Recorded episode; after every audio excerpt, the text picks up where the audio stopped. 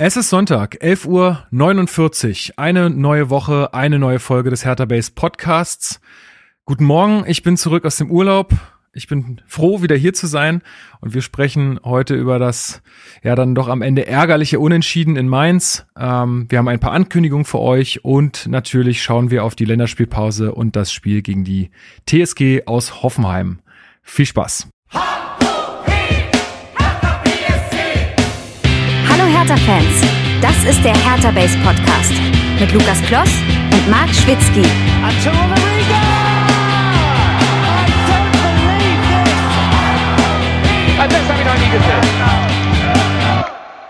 Und damit herzlich willkommen zum Hertha Base Podcast. Mein Name ist Lukas. Ich bin heute wieder euer Moderator dieser blau-weißen Fußballsendung. Ah.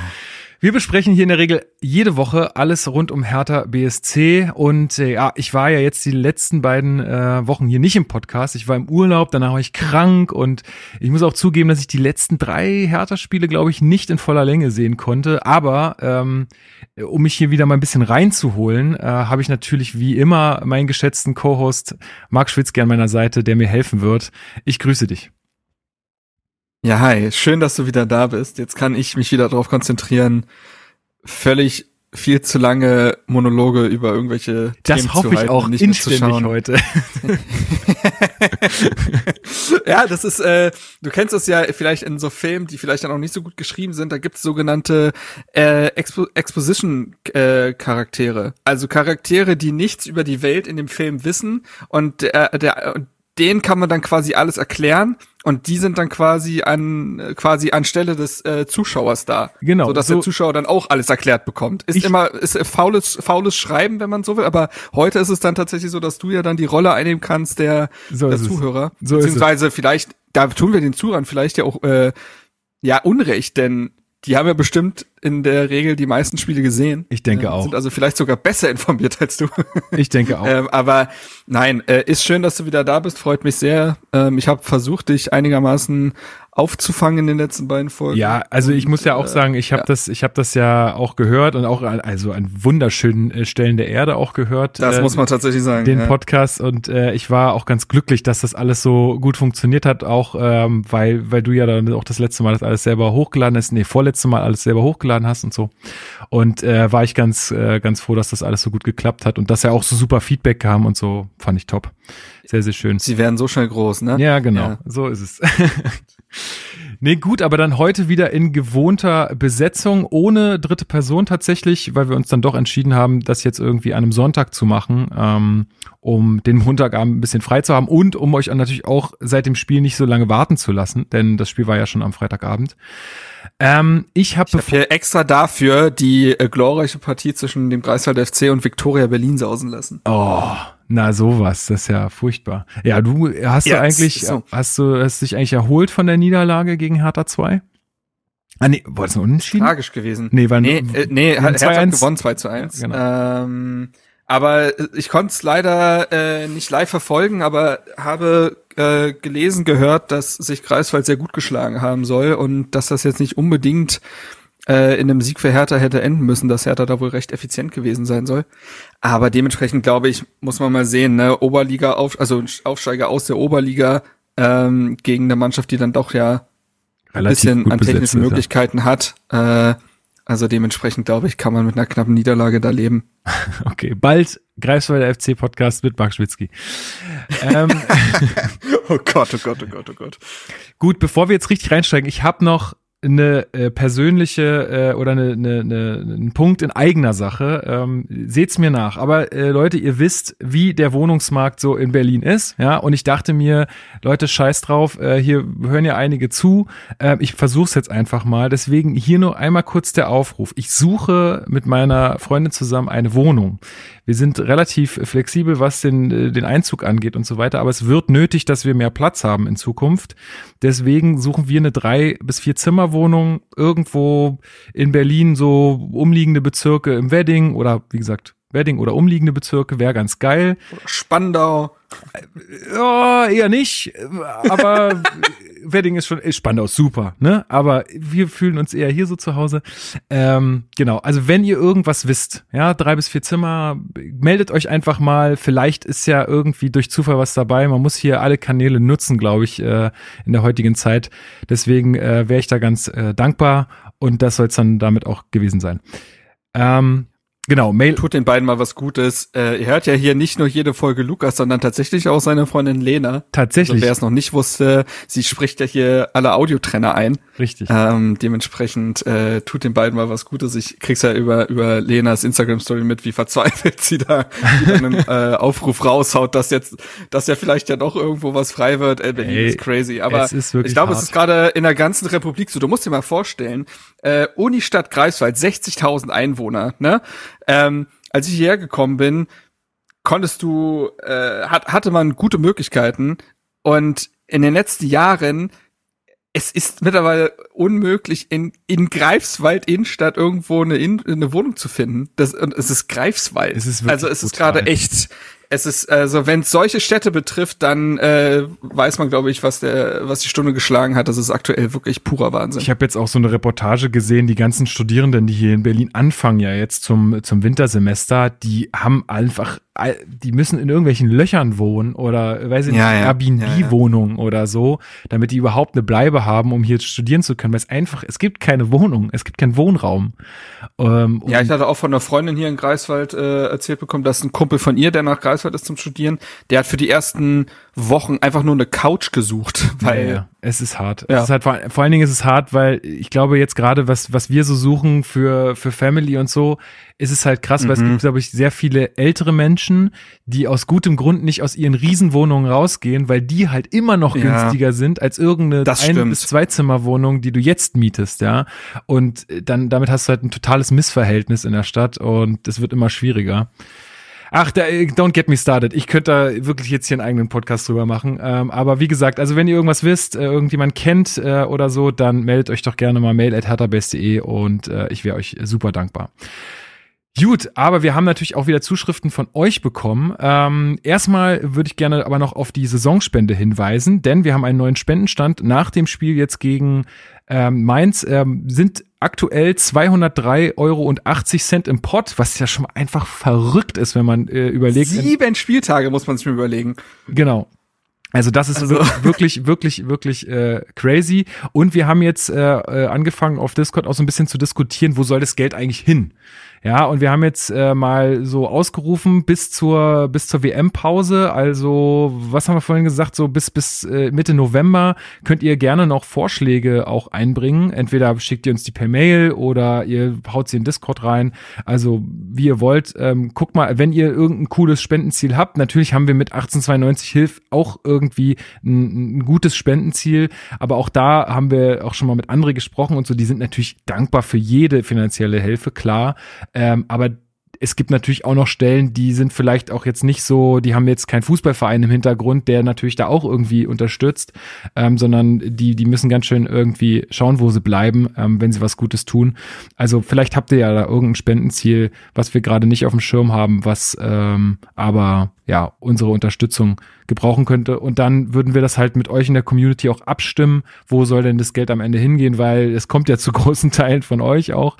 Ähm, deswegen, ähm, ja, glaube ich, ist das so am coolsten, wenn wir das alle zusammen entscheiden. Genau, dann äh, wie immer der Hinweis auf unsere iTunes-Rezension. Ähm, gerne äh, lasst uns da ein paar Sterne da. Äh, das haben auch wieder getan Bender72 und Ausrufezeichen, Ausrufezeichen, SSIO. Ich glaube, damit ist der Rapper gemeint. Das könnte sein, vielleicht was ah. auch CEO selber. Ähm, who knows? das wäre so eine ganz komische Entwicklung. ja, nee, nee. Aber ähm, ja, vielen Dank für eure netten Worte dort. Äh, tut's den gerne gleich, wenn ihr da einen Apple-Account habt. Äh, lasst uns gerne eine Rezension da. Das ist dann nämlich äh, immer noch das wichtigste Portal für Podcasts und somit auch für die Auffindbarkeit äh, unsere, unserer Show hier. Und ähm, Genau, dann hatten wir noch, äh, haben wir noch ein paar Mails bekommen und zwar von äh, Michael, von Fabian. Fabian war der Typ, der, äh, wo ähm, ihr drüber geredet habt, letzte Folge, der am Bierstand äh, Steven getroffen hat. Der lässt nochmal schöne Grüße da. Äh, schöne Grüße auch zurück. Dann hat uns Andreas geschrieben und wir haben gerade schon im Vorgespräch äh, darüber gesprochen und wir, also wenn es jemand von euch weiß, dann gerne mal in die Kommentare hauen bei Discord, bei Twitter, egal wo, wir lesen das ja dann. Aber Andreas fragt sich nämlich auch, woher kommen denn eigentlich diese zerrissenen Stutzen?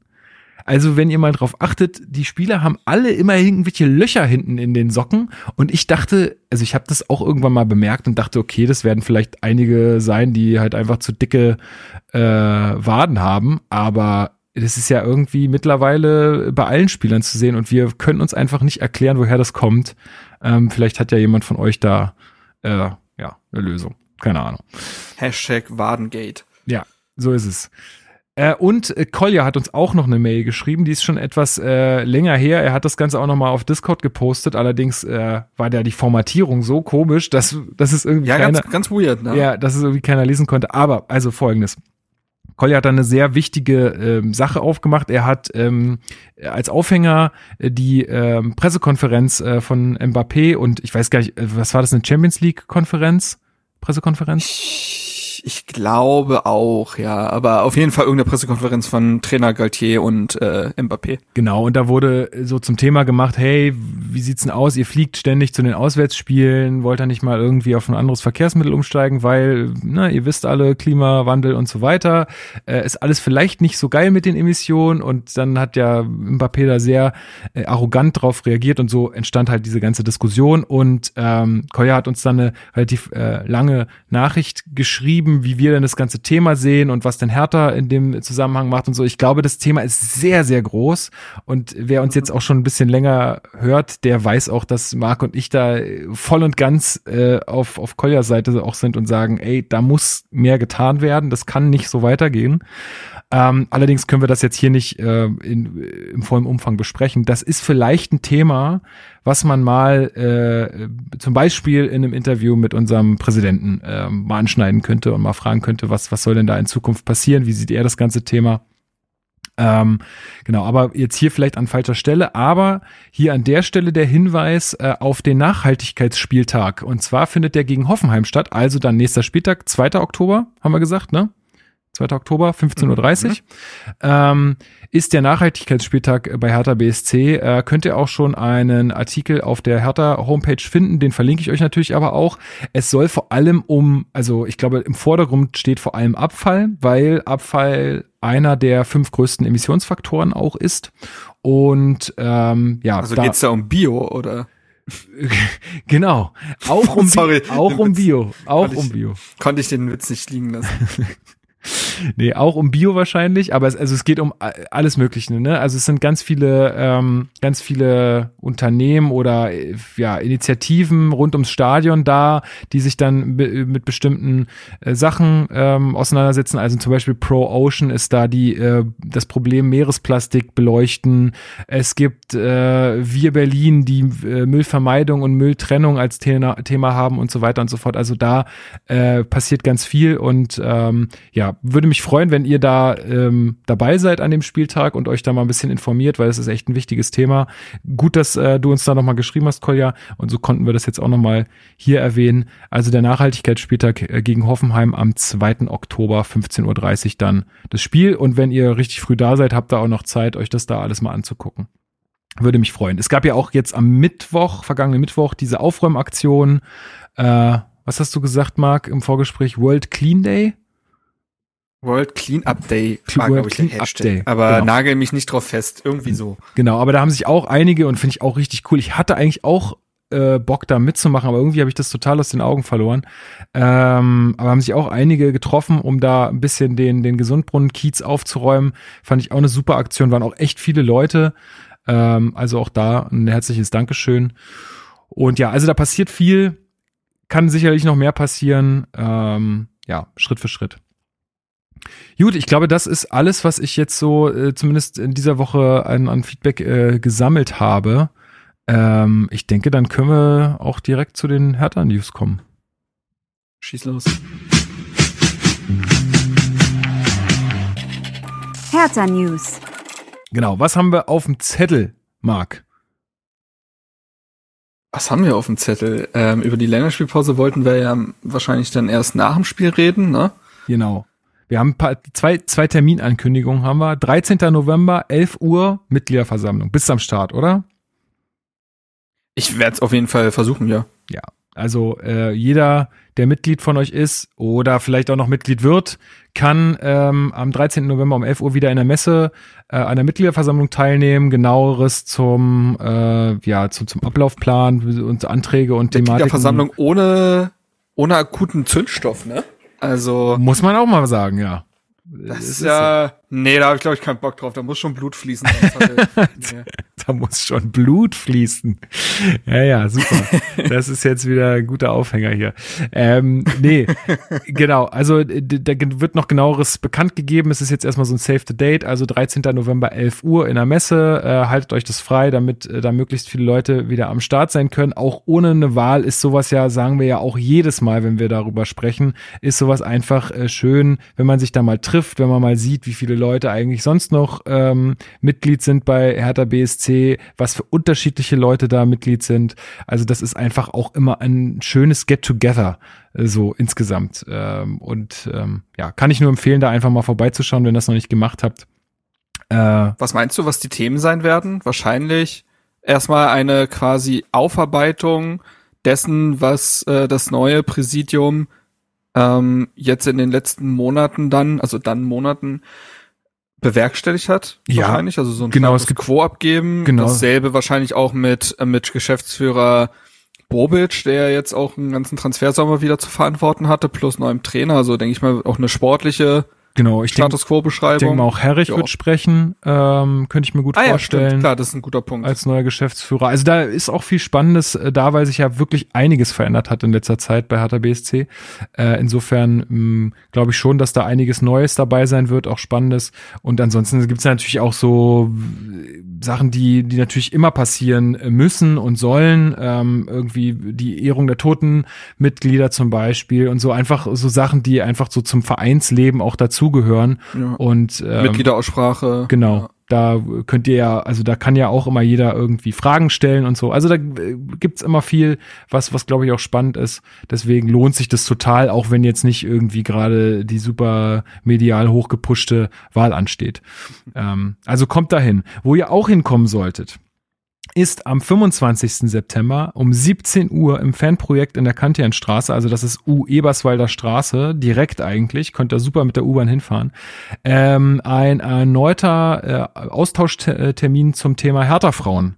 Da gab's ja jetzt äh, schon einen Termin, ähm, letzte Woche, ich weiß gar nicht genau ich glaube letzte Woche. Müsste ich nochmal nachgucken. Meine auch, dass es letzte kann ich, Kann ich parallel nochmal machen. Aber auf jeden Fall gibt es noch einen zweiten. Ich meine, das Thema ist natürlich jetzt ongoing, also da wird jetzt viel gesprochen werden müssen und das wird natürlich nicht irgendwie mit einmal ähm, passiert sein. Genau, am 11. September. Da war, äh, da war also letzte Woche war schon ein Austauschtermin und jetzt wird das Ganze nochmal wiederholt und wird weitergesprochen. Aber selbst wenn ihr bei dem anderen Termin nicht da wart, kommt äh, dahin, wenn ihr es beim letzten Mal nicht einrichten konntet oder noch gar nicht wusstet, dass es stattfindet, dann kommt gerne am 25. September, also am kommenden Wochenende, am Sonntag um 17 Uhr ins Fanprojekt.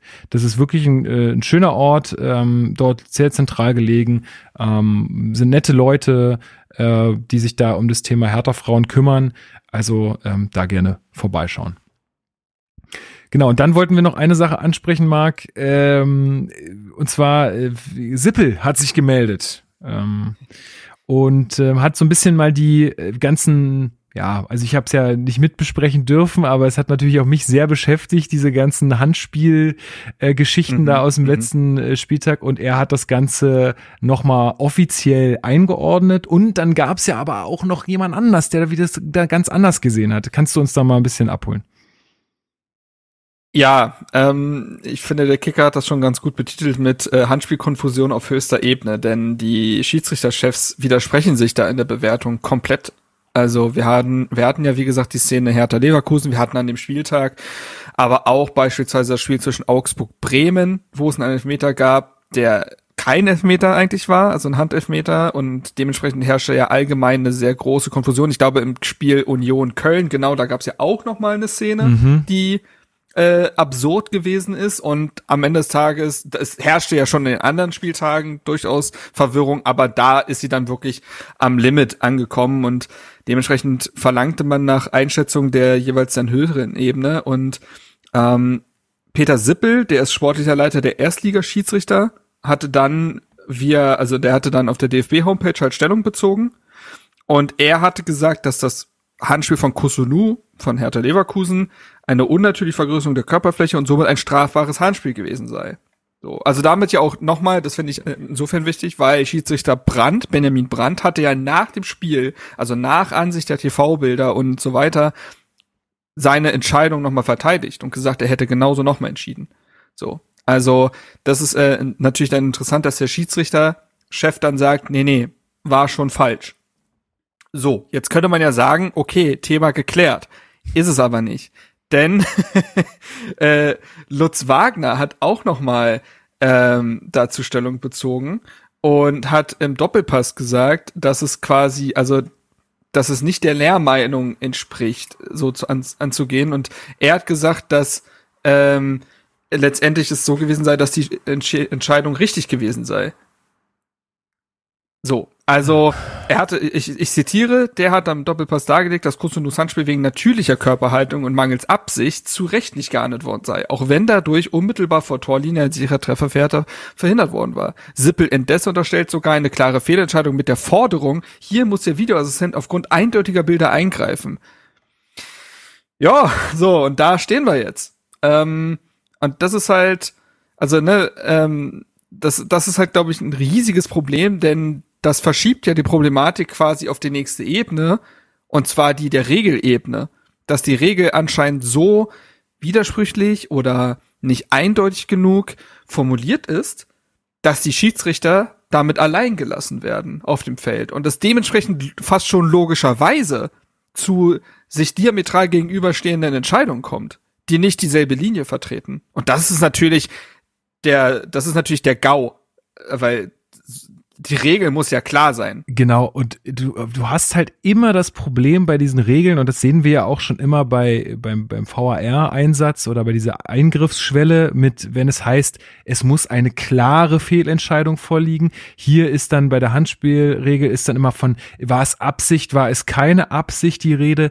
Ähm, du hast immer das Problem, wenn du so, also, also für mich ist es ein weicher Faktor in dem Moment hast, wo du nicht in die Köpfe der Leute reingucken kannst. Ja, also war das jetzt Absicht äh, von Kosunu, wenn er da so einen Tick zur Seite geht, weil, und sorry, aber da muss mir keiner was erzählen, das tut er. Ähm, oder war es unbewusst? Oder also da kriegst du die Schwierigkeiten, ja. wenn du einfach nicht die harten Faktoren anwenden kannst und immer so einen Ermessensspielraum lässt. Ich weiß Dr. nicht, wie man das. Drees war vor dem Spiel äh, gegen Mainz bei The Zone im Interview und hat auch nochmal als ja, sehr erfahrener Schiedsrichter, Jochen Drees sollte ja jeder kennen, auch nochmal Stellung bezogen und gesagt, dass also er das Gefühl hat, als, als er den Schirischein gemacht hat und die ersten Jahre, die er gepfiffen hat, war die Regel ja deutlich entschlackt und sie hatte sicherlich, war sie dann auch nicht perfekt, aber sie war einfach, sie war umzusetzen. So, und sie war einheitlich umzusetzen und dementsprechend, äh, glaube ich, kommt das auch aus der Schiedsrichterei heraus, dass ähm, dass man, glaube ich, auch wieder eine Vereinfachung der Regel haben will.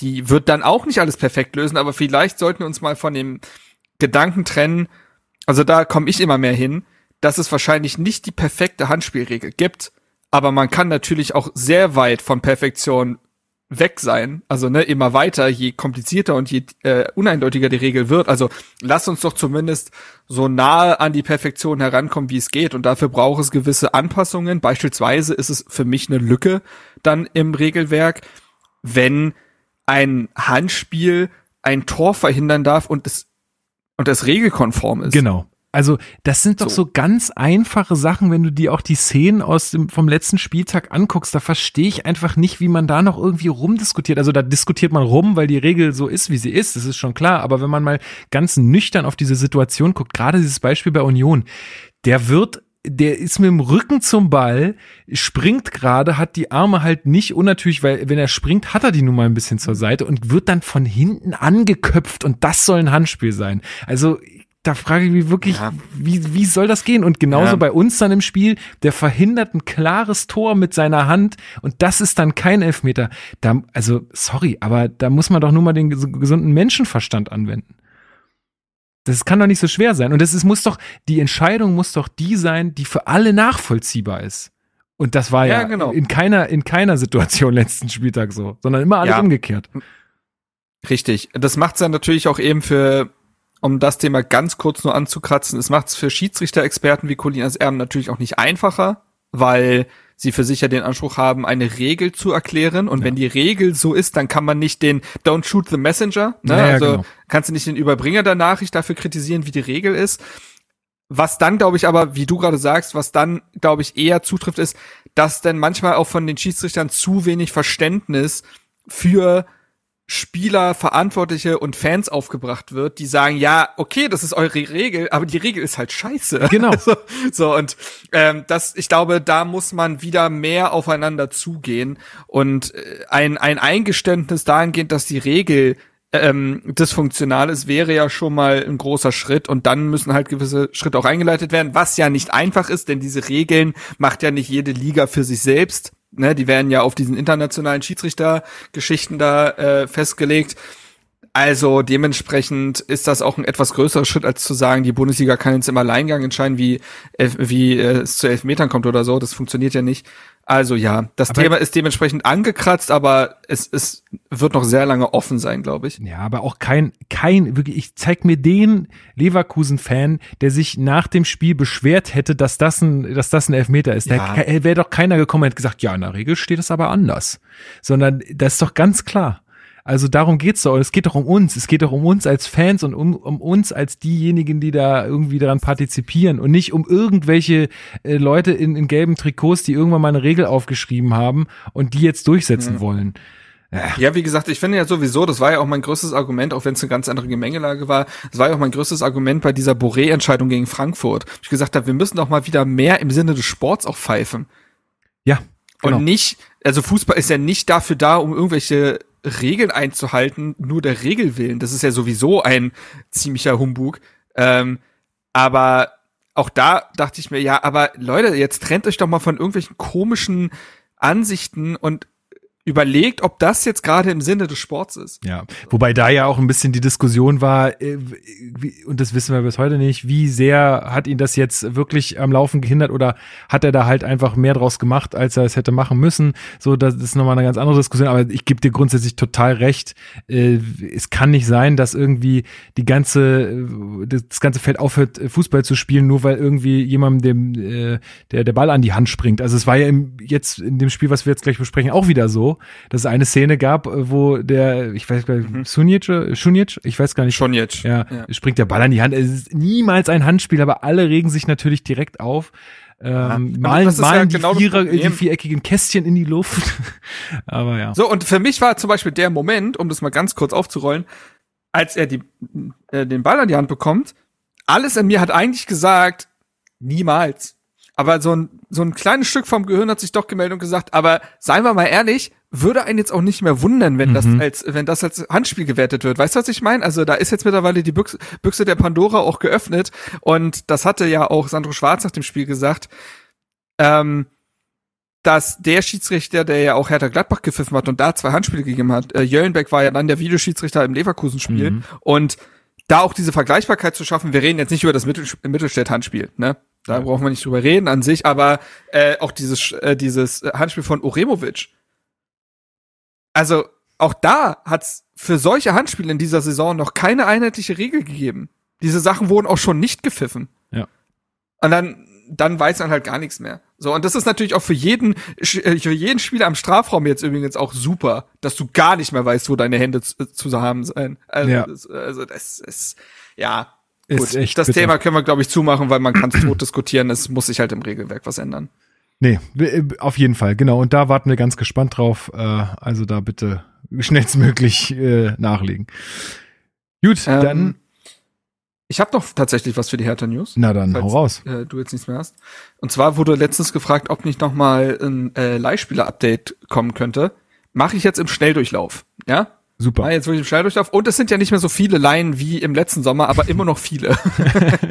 ähm, also, wir haben auf der Torwartposition ja Alexander Schwolo. Ähm, der ist zum FC Schalke verliehen worden, 300.000 plus Hertha muss kein Gehalt übernehmen. Äh, dementsprechend ja auch insgesamt ein guter Deal, würde ich meinen, nachdem die letzte Saison er seinen Status als Nummer eins verloren hat. Diesen hat er bei Schalke, ne? Ist äh, mhm. unabdingbare Nummer eins, aber nicht fehlerfrei. Also er hatte jetzt schon echt ein paar Spiele, ich würde fast sagen drei, wo er bei Toren, Gegentoren nicht sonderlich gut aussieht. Auch da ist es so ein bisschen wie bei Hertha damals so ganz klare, krasse Fehler. Leistet sich Schwolo selten, aber es gibt immer wieder Szenen, wo man sich denkt, boah, das hätte man schon besser machen können. Also es ist ähm, auch da wieder ein bisschen schwierig. Also ich glaube, die Schalke-Fans sehen aktuell auch noch gemischt ähm, er kommt da, glaube ich, menschlich, das war auch in Berlin ja der Fall, gut an, aber sportlich, ja, ähm, kann man so und so sehen. Aber ich glaube, ähm, der wird da auch weiter die Nummer eins sein und äh, mal gucken, wie sich das entwickelt. Dann haben wir Omar Alderete, das ist sehr kurz abgekürzt, denn er hat auch kein Spiel für Retafe gemacht. Ich glaube tatsächlich, dass er immer noch im Aufbau ist, weil er eine gesamte Sommervorbereitung nicht mitgemacht hat. Er ist aber Hertha quasi nicht Teil des Trainings gewesen, hat immer individuell trainiert, war lange auch in Spanien, um relativ schnell dann zu einem neuen Verein zu kommen und so weiter. Und ist auch spät gewechselt, dementsprechend. Ähm, Der hat sich ganz ja, verzockt, da, ey. Ja, wahrscheinlich schon. Wahrscheinlich schon. Ähm, wer bislang ein Spiel für seinen neuen Verein gemacht hat, ist äh, Frederik André Björkan der ist ja zu Feyenoord ausgeliehen worden und hat direkt an äh, quasi zum erstmöglichen Zeitpunkt auch gleich gespielt, 70 Minuten, hat jetzt aber in den letzten beiden Pflichtspielen äh, die komplette Spielzeit auf der Bank gesessen. Ähm, die haben ja bei Feyenoord so eine komische Situation, weil die haben ihren ähm, ihren Stamm-Linksverteidiger dieses Jahr an äh, Manchester United verloren. Und jetzt äh, rangeln sich da quasi drei Linksverteidiger um diese Position. Die haben aktuell drei Linksverteidiger im Kader. Ähm, wobei der eine, glaube ich, wirklich Außenseiterchancen hat, weil ja, ist, glaube ich, noch nicht so lange dabei. Diese so und dementsprechend, die Situation kennt er ja. so ja, tatsächlich. Äh, das kennt er tatsächlich so. Aber dementsprechend ist die, ist das ein bisschen äh, schwierig. Und ähm, ja, er kam jetzt zuletzt nicht zum Einsatz. Übrigens war ja noch letztes Spiel in der Europa League 6-0 gegen Sturm Graz gewonnen. Die sind auch in der Liga mit 16 Punkten nach sechs Spielen gut dabei. Ähm, zwei Schlüsselpersonalien dahingehend. Sebastian Schimanski, der Mann, der schon siebenmal bei Hertha unterschrieben hatte. und ein gewisser äh, Javairo Dilrosun. Ach was. Der da auch relativ äh, groß aufspielt. In sechs äh, Spielen hat der drei Tore und eine Vorlage. Ja, ja, da kursieren äh, da auch immer mal wieder so Videos auf Twitter oder so. Ja, ja. Wo sich dann, hier, und bei uns kriegt er nichts hin. Ja, genau, da würde ich auch übrigens immer die Stärke der Liga mit einberechnen. Ja. Gut, ähm, nächster Spieler, Santiago Oscar zu Cremonese verliehen worden, ja, auf eigenen Wunsch, wenn man so möchte. Und ja, rein sportlich läuft schwierig. Haben jetzt in äh, sieben, in, nee, in sechs Ligaspielen viermal verloren und zwei unentschieden, aber zuletzt geholt. Also die haben die ersten vier Ligaspiele verloren, alle auch relativ knapp. Zumal man sagen muss, die haben gegen Florenz, AS Roma, FC Turin und Inter Mailand gespielt und haben, also super schweres Programm als Aufsteiger auch noch, haben jetzt aber gegen Sassuolo und At Atalanta immerhin auch nicht das schlechteste Team unentschieden gespielt. In den beiden Partien kam ähm, Askasibar nur einmal zum Einsatz und das auch nur über 22 Minuten. Ähm, heute geht's gegen Lazio, auch hm. nicht das leichteste äh, Spiel.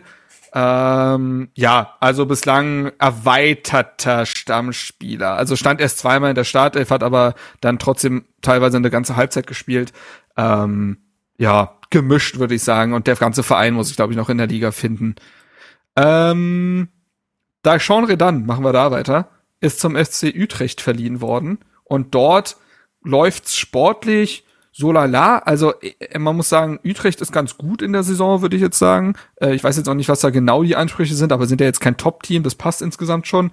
Und äh, bei Redan selbst ist es der Fall, dass er in den ersten fünf Spielen immer in der Startelf stand.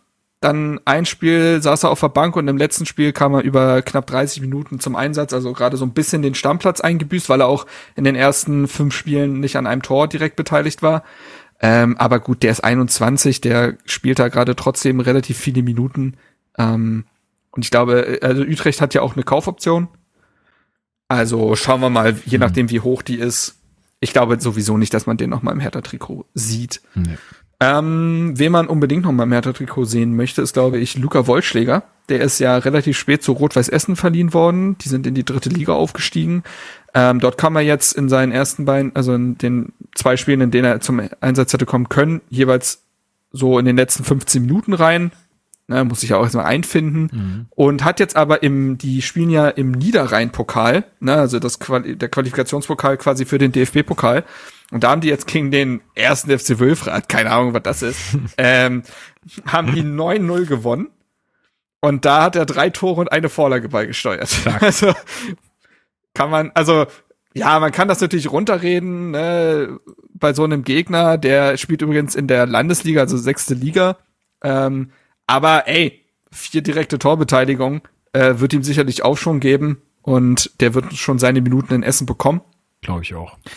Und jetzt kommen wir zum letzten Spieler, auch ein Mittelstürmer in Italien. Es geht um Christoph Biontek. Der ist ja zum, zur US Salernitana verliehen worden mit einer Kaufzeit von 10 Millionen. Und der hat letztens sein erstes Tor geschossen. Also er kam äh, im ersten Spiel gegen Empoli 30 Minuten zum Einsatz, dann haben, haben sie gegen Juventus gespielt und tatsächlich ein Unentschieden geholt. Das ist ein unglaublich wildes Spiel gewesen. Müsst ihr euch mal ein bisschen was zu durchlesen. Es ist wild. Du musst dir vorstellen, das ist so wild. Äh, mehrere Platzverweise, Tore in den letzten Minuten und Arkadiusz Milik, ähm, ne, sein polnischer Sturmkollege hat für Juventus ein Tor geschossen, hat daraufhin sein Trikot ausgezogen, ist mit Gelbrot vom Platz geflogen und das Tor wurde aberkannt sogar. Was? Und dann kam aber nach dem Spiel raus, dass es hätte zählen müssen. Was? Wie aberkannt? Wegen ja. Abseits oder wegen des äh, Trikotausziehens? Ja. Ah, wegen Abseits. Nee, nee, Abseits. Ach ja. du Scheiße. Das ist ja richtig schlimm. Oh Gott. Wobei ich sagen muss, Gelbrot für Trikots ziehen ist schon auch selten dämlich. Ist aber dumm, gut. aber oh. Aber ja, gegen Juventus hat er äh, getroffen, aber auch nur, durch, nur durch einen Elfmeter. Ja. Äh, das muss man also dementsprechend immer, weil, weil schon Leute wieder so schrieben, ja, jetzt trifft er gegen Juventus, na klar, ist ja wieder logisch. Ja, entspannt euch. Äh, jetzt im letzten Spiel kam er auch über 60 Minuten zum Einsatz, hat aber kein Tor gemacht. Und äh, ja, ob jetzt Salernitana die Kaufoption ziehen wird, äh, die Saison ist noch lang, aber die haben jetzt noch nie so viel Geld für einen Spieler ausgegeben, nicht ansatzweise. Ähm, muss man abwarten. Aber ja, das sind die, das was zum Leihspieler-Update. Super, vielen, vielen Dank. Ähm, dann ist das auch wieder äh, erstmal ein bisschen befriedigt äh, bei euch da draußen. Und wir können jetzt äh, zur Spielanalyse kommen. Juhu.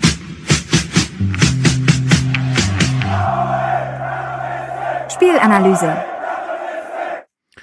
Ja, herzlich willkommen zur Spielanalyse. Hertha BSC hat am Freitagabend um 20.30 Uhr gegen Mainz 05 gespielt.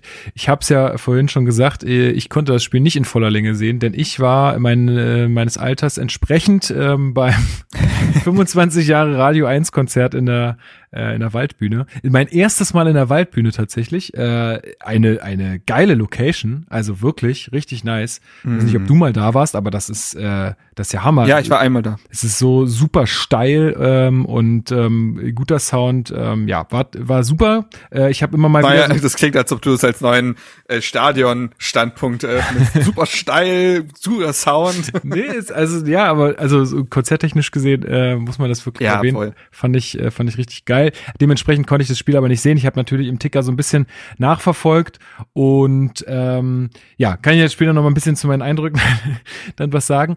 Ähm, genau, das letzte Mal, dass äh, Hertha, glaube ich, in Mainz äh, gewinnen konnte oder gegen Mainz eh gewinnen konnte, war dann äh, in der Zeit, als Schwarz noch Trainer bei Mainz war. Ich glaube, das war damals äh, Paul Dardai. Ähm, Erstes der, Spiel unter Paul Dardai. Tore genau. von Jens Hegeler und Roy Behrens. The fuck? Das ist ja richtig absurd. Okay, ja. aber also da merkt man auch, äh, wie schwer wir uns mit den Mainzern tun, ähm, so in der Geschichte. Ähm, 1500 Hertha-Fans sind nach Mainz gereist an einem Freitagabend, also und die haben richtig Bambule gemacht. Äh, gab ja auch äh, schön, naja, so eine halbe Choreo, sag ich mal, äh, mit äh, so ein paar Blinklichtern und äh, so Doppelhaltern mhm. mit Hertha BSC sah richtig geil aus. Also fand ich fand ich echt stark und auch die Anzahl an Leuten, also 1500 Leute äh, an einem Freitagabend in Mainz. Ich glaube, so sowas hatten wir so häufig auch noch nicht. Ähm, also auch echt da schön zu sehen und vielleicht hat das ja auch so ein bisschen den Zusammenhang zum man kann auch Hertha-Spiele sich gerne mal wieder angucken und man fährt nicht nur auswärts, um einfach mit ein paar Kumpels ein paar Bierchen zu trinken, sondern auch irgendwie dann äh, da ein cooles Fußballspiel zu sehen. Ähm, ja. Teile also, des Präsidiums waren ja auch da. Richtig. Wobei, äh, also ich frag, hab, hab mich schon gefragt, ob äh, Fabi Drescher und Karl Bernstein haben die schon Hertha-Spiel verpasst? Die waren, glaube ich, bei jedem Spiel, oder? Naja, also pff, also Auswärts habe ich die auch oft gesehen. Ja, ja, ich würde es jetzt auch nicht von ihnen verlangen, dass sie da irgendwie immer dabei sind. Nee, aber, nee, nee. Ähm, das ist gar nicht der Punkt. Aber nicht, dass sie hier bei jedem Auswärtsspiel waren, oder? Das kann ich mir nicht vorstellen. Ich aber weiß es nicht. Also sie sind, sagen wir es mal so, sie sind auf jeden Fall sehr präsent. präsent äh, was mhm. äh, ja toll ist. Also auch, ich habe jetzt auch auf, äh, im Nachgang auf Twitter so ein paar Bilder gesehen, äh, dass äh, Kai da mit ein paar Leuten äh, Bilder gemacht hat und so, dann vom Gästeblog. Also äh, geben sich da oder sind äh, total fannah und ähm, am Start, also nicht irgendwo auf der Ehrentribüne. Kai hat doch äh, hat auch der Pyro in die, ins Stadion geschleust. genau. Pyro-Präsident. Das, das ist schon so gleich, weil man sah so, wie es blinkte und äh, dann schwankt, äh, ist so die Kamera dahin gegangen. Ich dachte so, jetzt steht da Kai Bernstein oberkörperfrei in der ersten Reihe. Oh, oh, Gott, oh Gott, nee, bitte nicht. Also alles hier, ne? Das ist alles, alles nur ein Scherz. Ähm, ja, ja, natürlich. Aber nee, also finde ich eine coole, coole Geschichte, dass, äh, dass da so viel Nähe mhm. auch gesucht wird. Ähm, äh, ist echt, glaube ich, eine gute Sache und freuen sich, glaube ich, auch alle drüber, äh, die das sehen und mitkriegen. Also das ist auf jeden Fall eine, eine richtig coole Geschichte und auch cool, dass da so viele dann am Freitagabend mitgefahren sind. So, kommen wir mal zum Sportlichen, äh, Marc. Was hat sich in der Aufstellung getan? Wir hatten ja ein paar, äh, ja, ge gezwungenermaßen äh, ein paar Wechsel in der, oder ein Wechsel in der Startelf. Ja, also äh, Davy Selke und Suat Serda sind halt beide mit einem Infekt ausgefallen. Ähm, dementsprechend musste man da in der, zum einen in der Startausstellung, aber auch auf der Bank was verändern. Relativ logischer Schritt, dann Jean-Paul Boetius als direkten Serda-Nachfolger einzusetzen, ne, der es in den letzten beiden Spielen auch als Einwechselspieler gut gemacht hat und ja, ist halt die erste Option für die Position, würde ich mal sagen. Und Davy Selke, wie gesagt, auch nicht dabei. Ähm, für den war dann der wiedergenesene Stefan Jovetic ähm, dann wieder auf der Bank dabei. Außerdem neu dabei äh, Maxi Mittelstädt mhm. ähm, der jetzt wieder im Kader stand. Ähm, hat er ja letztes Spiel nicht und er sollte ja tatsächlich auch noch äh, wichtig werden. Ähm, was da auch wieder interessant ist, weil jetzt sagen wir mal, Plattenhardt fällt in dem Spiel halt aus oder muss runter aus irgendwelchen Gründen äh, und Mittelstädt sitzt nicht auf der Bank, zumal Martin Dardai in der Partie ja auch als als Innenverteidiger gebraucht war. Ähm, es ist dünn. Das kann schon eng werden. Ich das kann auch. schon eng werden. Äh, man hat aber gesehen in der Partie, dass dann ja auch ein Peter Pickerick zu seinem ersten Saisoneinsatz gekommen ist und der wurde tatsächlich dann später als Linksverteidiger eingesetzt, ähm, weil Mittelstädt eins nach vorne gerückt ist. Also da muss man ein bisschen puzzeln. Ähm, ich verstehe es auch insofern, als dass die Bank ja auch nur eine gewisse Anzahl von Spielern da halt ne zulässt und ist jetzt ja nicht so, als, irgende, als ob irgendeine Position siebenmal äh, über die Bank ersetzt werden könnte und dann gewisse Spieler fehlen. Man hat ja eine ordentliche Anzahl an den verschiedenen Positionen, links außen, rechts außen, Mittelstürmer, zentrales Mittelfeld, Torwart. Also da lässt sich auch irgendwie auch wenig machen, aber es zeigt schon eine Problematik. Und ähm, Profikader-Debüt für Robert Quasikroch, kann ja. man ja auch mal erwähnen. Ja, ja, das stimmt. Genau, ähm, ja, dann, also ich habe es ja auch im Vorgespräch schon gesagt, so super wahnsinnig viel gibt dieses Spiel eigentlich nicht her. Also wenn du dir jetzt, äh, wenn man sich jetzt mal die Highlights angeguckt hat, äh, dann im Nachgang, mhm. da wird die eher, also erstmal ist ja immer so, oh, die Trainer kommen ins Stadion rein, Mannschaften, bla bla, äh, bisschen ferngezeigt und dann springt das Ganze in die 28. Minute. Wo man sich so fragt, was ist denn dazwischen passiert? Ja, ja, kann ich dir, kann ich dir erzählen, beziehungsweise es war auch gar nicht so einfach für mich dann äh, für den RWB die Spielanalyse zu schreiben, weil ich mir auch die so fiel auch in, die fiel auch äh, kür kürzer aus als sonst, hatte ich so den Eindruck. ja, ich habe sie halt ein bisschen, ich habe sie halt ein bisschen verändert quasi. Also ich bin so ein bisschen auf die Meta-Ebene gegangen, ja. weil das Spiel als solches konntest du wenig beschreiben. Ähm, naja, gut, äh, gehen wir rein. Ja, also ähm, interessant war schon, dass Mainz sich von Anfang an Und ich weiß auch gar nicht, ob das der Spielplan äh, irgendwie war, weil nachher wurde ja auch äh, das von den Verantwortlichen bei Mainz kritisiert. Mainz war irritierend passiv in der ersten Halbzeit und hat Hertha sehr früh schon viel Ballbesitz gelassen und sich zurückgezogen und auf Umschaltmomente gehofft. Das kann man natürlich, also das ist ja auch schon das Mainzer Spiel, aber als Heimmannschaft ist es dann doch auf meistens ja eher das Selbstverständnis, dann doch ein bisschen mehr vom Ball zu haben. Aber jetzt war es halt das Spiel, das Hertha, das Mainz nicht wollte und Hertha nicht so richtig konnte. Also ähm, es ist ja einfach so, Ballbesitz ist so ziemlich die schwerste Disziplin im Fußball. Ne? Viele mhm. Trainer scheitern daran, es ihrer Mannschaft beizubringen. Besonders weil ja die Bundesliga, das ist ja ein fast schon Alleinstellungsmerkmal, kaum eine Liga ist so gut organisiert gegen den Ball. Das macht es also nochmal doppelt so schwer, Ballbesitz zu üben, weil du in der Regel von den Pressing-Mannschaften halt dafür auseinandergenommen mhm. wirst. So. Ähm, auf jeden Fall war es halt so, dass Hertha dann früh viel Ballbesitz hatte und ähm, Mainz abwartend gespielt hat, aber da es technische Fehler auf beiden Seiten gab, ist gab es einfach keine klaren Situationen. Also deswegen ist, glaube ich, auch das Spiel, also die, äh, die Highlights sind deswegen auch relativ spät erst losgegangen ähm, bei dir, weil ja, viel Ballbesitz, aber keine klaren Situationen. Also Hertha hat es in den ersten 20 Minuten sehr an Passschärfe gefehlt, wodurch halt kein Tempo aufgebaut werden konnte und dann auch kein eigenes, kein, keine Tiefe ins eigene Spiel kommt. Zumal Mainz es sehr gut verstanden hat, die Außen von Hertha gut zu doppeln. Also Ijuke und Luke Bakio waren immer dann gleich zugestellt, sobald sie am Ball waren. Das heißt, der Ball ging dann zurück zum Außenverteidiger mhm. und es bildete sich dieses U des Todes. So. Mhm. Ähm, so, und es gab zum Beispiel in der 20. Minute das erste Mal die Chance, dass Hertha selber kontern durfte. Und dann wurde es auch sofort gefährlich im Ansatz. Es kam zu keinem Abschluss, aber du merkst dann sofort, ah ja, dafür ist der, das kann Hertha mittlerweile ganz gut. So, da sind sie in ihrer Entwicklung. Sie sind aber, das hat man ja auch im Spiel gegen Augsburg beispielsweise gesehen, die ja auch gesagt haben, nee, Hertha, mach du mal.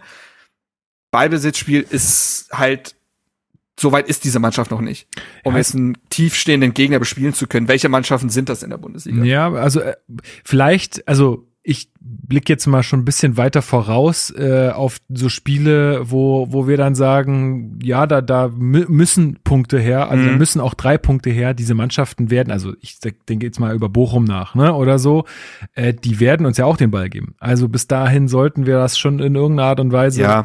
hinkriegen, beziehungsweise dann ist es ja vielleicht gar nicht so schlecht, dass das ein bisschen später in der Saison ist, beziehungsweise dann auch, äh, ich glaube, diese lange Pause dazwischen ist Mhm. Dass man noch mal ein bisschen Zeit hat, obwohl wir, wer weiß, wer, wie man da überhaupt äh, gut trainieren kann. Ach, das wird alles furchtbar. Aber egal. Ähm, ja, also du hattest es jetzt gerade so kurz angeschnitten, äh, weil du meintest, das hätte ja auch der Spielplan sein können von Mainz, äh, dass man sagt, hier, ihr seid eine Kontermannschaft, die schnell umschalten will, hier habt ihr den Ball. Ähm, aber ich glaube auch, dass das schon Teil der, also ich glaube schon, dass das Teil der Spielidee war. Ich glaube, woran sich dann Bo Svensson nachher auch gestoßen hat, ist, dass Mainz zu sehr in diese Passivität gerutscht ist, mhm. so ein mhm. bisschen, was bei Hertha in der zweiten Halbzeit passiert ist, und dass Mainz seine eigenen Situationen dann gar nicht klar ausgespielt hat. Also ähm, sobald Mainz dann, weil ne, Hertha versucht einen Ballbesitz, versucht irgendeinen Pass in die Tiefe, der kommt nicht an, Mainz ist ein Ballbesitz, Mainz will kontern, aber Mainz kann nicht kontern, weil schon der zweite Pass nicht sitzt. So, das war quasi, und das ist tausendmal passiert in der ersten Halbzeit. Ähm, weil auch Herthas Gegenpressing gut saß. Also ich fand, dass ähm, die äh, das Schonic als Sechser und auch die äh, Viererkette, die haben super viel abgelaufen. Also lange Bälle kamen gar nicht an, weil proaktiv verteidigt wurde, weil man da äh, und weil man da dann einfach sofort wieder den Ball gewonnen hat. Und aus so einer ähnlichen Situation ähm, ist es dann äh, fällt ja auch das Tor in der 30. Minute. Mhm. Also da ist es ja so, dass Hertha gleich zweimal den Ball in der gegnerischen Hälfte gewinnt, weil man in der Szene wach bleibt und ähm, dann äh, dann ja Toussaint tatsächlich richtig spät, beziehungsweise wenn wir in die Szene, in die Entstehung der Szene reingehen, muss man ja wirklich Ijuka auch loben, ähm, der den Ball bekommt und ey, was, was Ijuke auf engem Raum machen kann, also der, da stimmt wieder dieser Satz, der könnte ich auch in der Telefonzelle äh, austribbeln. Das ist so krass. ja. Der hat da zwei Mainzer gegen sich, die war auch nicht, die gehen nicht energisch genug rein. Das ist so. Das würde ich auch von Mainzer Seite aus quasi ja. kritisieren. Aber Ijuke mit seiner Technik, mit seinen Ausfallschritten und so weiter macht's auch nicht leicht. Und dann steht Toussaint, der das in den letzten Spielen ja immer wieder probiert hatte und wovon er ja auch von ähm, Sandro Schwarz quasi zu motiviert wird, ist auch in der Box präsent zu sein, eine Straf gute Strafraumbesetzung zu haben und der ist dann völlig ungedeckt und darf dann einköpfen. Den Kopfball hat er reingemacht, den er gegen Augsburg quasi versemmelt hatte. Ja, also ja. für Toussaint erstmal mega geile Geschichte, weil der, und das habt ihr ja auch in den letzten beiden Folgen häufiger angemerkt, der hat sich einfach wahnsinnig äh, gemacht in dieser Saison. Einer, also wenn nicht der wichtigste Spieler im Kader, ähm, insofern finde ich das total toll, dass er da jetzt sich mal belohnen konnte mit einem mit einem Tor. Ähm, ja. Ich fand tatsächlich den Jubel ein bisschen verhalten irgendwie von, also so von der gesamten Hertha-Mannschaft. Ich fand zwar so, also manchmal kann man da auch an so einem Jubel, wie sehr der mhm. ausbricht, auch so ein bisschen ablesen, wie so die Dynamik im Spiel ist, weißt du? Also wenn du so ein Tor in letzter Minute machst, klar, da brechen alle Dämme, da rennt die Bank hin und alle drehen total durch. Hier war es eher so ein, ja, jetzt ist er endlich drin. So. Ja, ich glaube, vielleicht ist das aber auch genau das, dass bei Hertha Tore gerade noch keine Selbstverständlichkeit sind und dann ist das vielleicht auch manchmal einfach so eine tiefe Erleichterung. So. Ähm, zumal man eben wusste, dass dieses, dass diese Partie bis dahin ja nicht so viel hergegeben hat. Also es war ja nicht so, dass man sechs Gelegenheiten schon liegen, hat liegen lassen, so ungefähr. Also es war ja trotzdem irgendwie eng, diese Partie, auch wenn Hertha mehr vom, also Hertha hat sich diese Führung dadurch verdient, dass man präsenter war, dass man mehr Ballbesitz hatte und auch deutlich giftiger im Zweikampf war. Und trotzdem wirkte alles immer so ein bisschen auf Messerschneide, weil ja doch dann irgendwie vielleicht der eine Konter von Mainz durchrutschen kann. Mhm. Ähm, und ich glaube, das war erstmal so, okay, die Führung, die haben wir, jetzt ne, das gibt uns ein bisschen Puffer. Ja. So, weil, ne, 30. Minute und alles ist, da ist halt noch viel zu gehen und ähm, ja, tatsächlich war der Jubel verhalten, aber das ist vielleicht eine Erklärung, ich weiß nicht. Ja, in der 41. Minute hat äh, Ejuke ja auch noch mal die Chance dann mhm. äh, zum 2 zu 0. Äh, da hält Robin Zentner aber ziemlich gut. Aber äh, lass uns noch mal ganz kurz auf Ejuka eingehen, weil der war ja super präsent in der, in der ersten Hälfte. Also du hast es ja gerade schon so ein bisschen gesagt, äh, was der technisch kann und auch wie er die Vorlage gibt ja. und so Hammer. Aber der ist ja, der hat sich ja jetzt auch von Spiel zu Spiel ziemlich äh, gesteigert und jetzt glaube ich so die erste Halbzeit war er mit der auffälligste Spieler, wenn ich das so aus dem, was ich gelesen und gesehen habe, ja. rausnehmen kann. Das ist das ist halt diese individuelle Qualität, ne, dass Ijuke aufgrund seines Spielwitzes, aufgrund seiner Dribbelstärke aus einem statischen Spiel immer, er kann da immer Gefahr entwickeln, weil er diesen einen Sprint anzieht, weil er einen Gegner stehen lässt, weil er auch mal einen Gegenspieler bindet und ähm, diese Individualisten, die hattest du in der letzten Saison halt kaum. Der einzige Individualist, würde ich fast behaupten, in der letzten Saison war Suat Serda. Mhm es musste, Suat Serda musste einen Geistesblitz haben, damit bei Hertha offensiv etwas Überraschendes passiert. Und jetzt hast du halt also einen Jovetic, Serda, wenn er das mal gespielt hat, ja. Ja, äh, stimmt, genau. Jovetic, das ist ein guter Punkt. Ähm, jetzt hast du plötzlich Serda, du hast einen Poetius theoretisch, ne, der hm. mir nach Tagesform so ein bisschen aktuell spielt.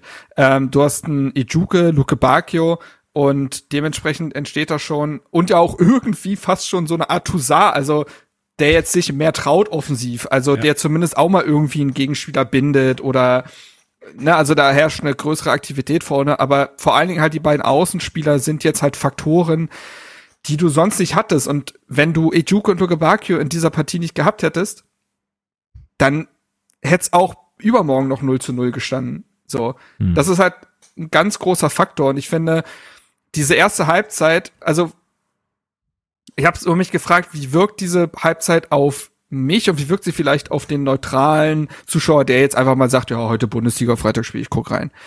Weil dieser neutrale Fan wird sich gedacht haben, boah, was ein Kick. Äh. Ja, also, wirklich. ja, steht Hertha, steht Hertha Mainz drauf, ist Hertha Mainz drin ja, und ja. ja, ich mach zur Halbzeit wahrscheinlich wieder aus. Alles cool.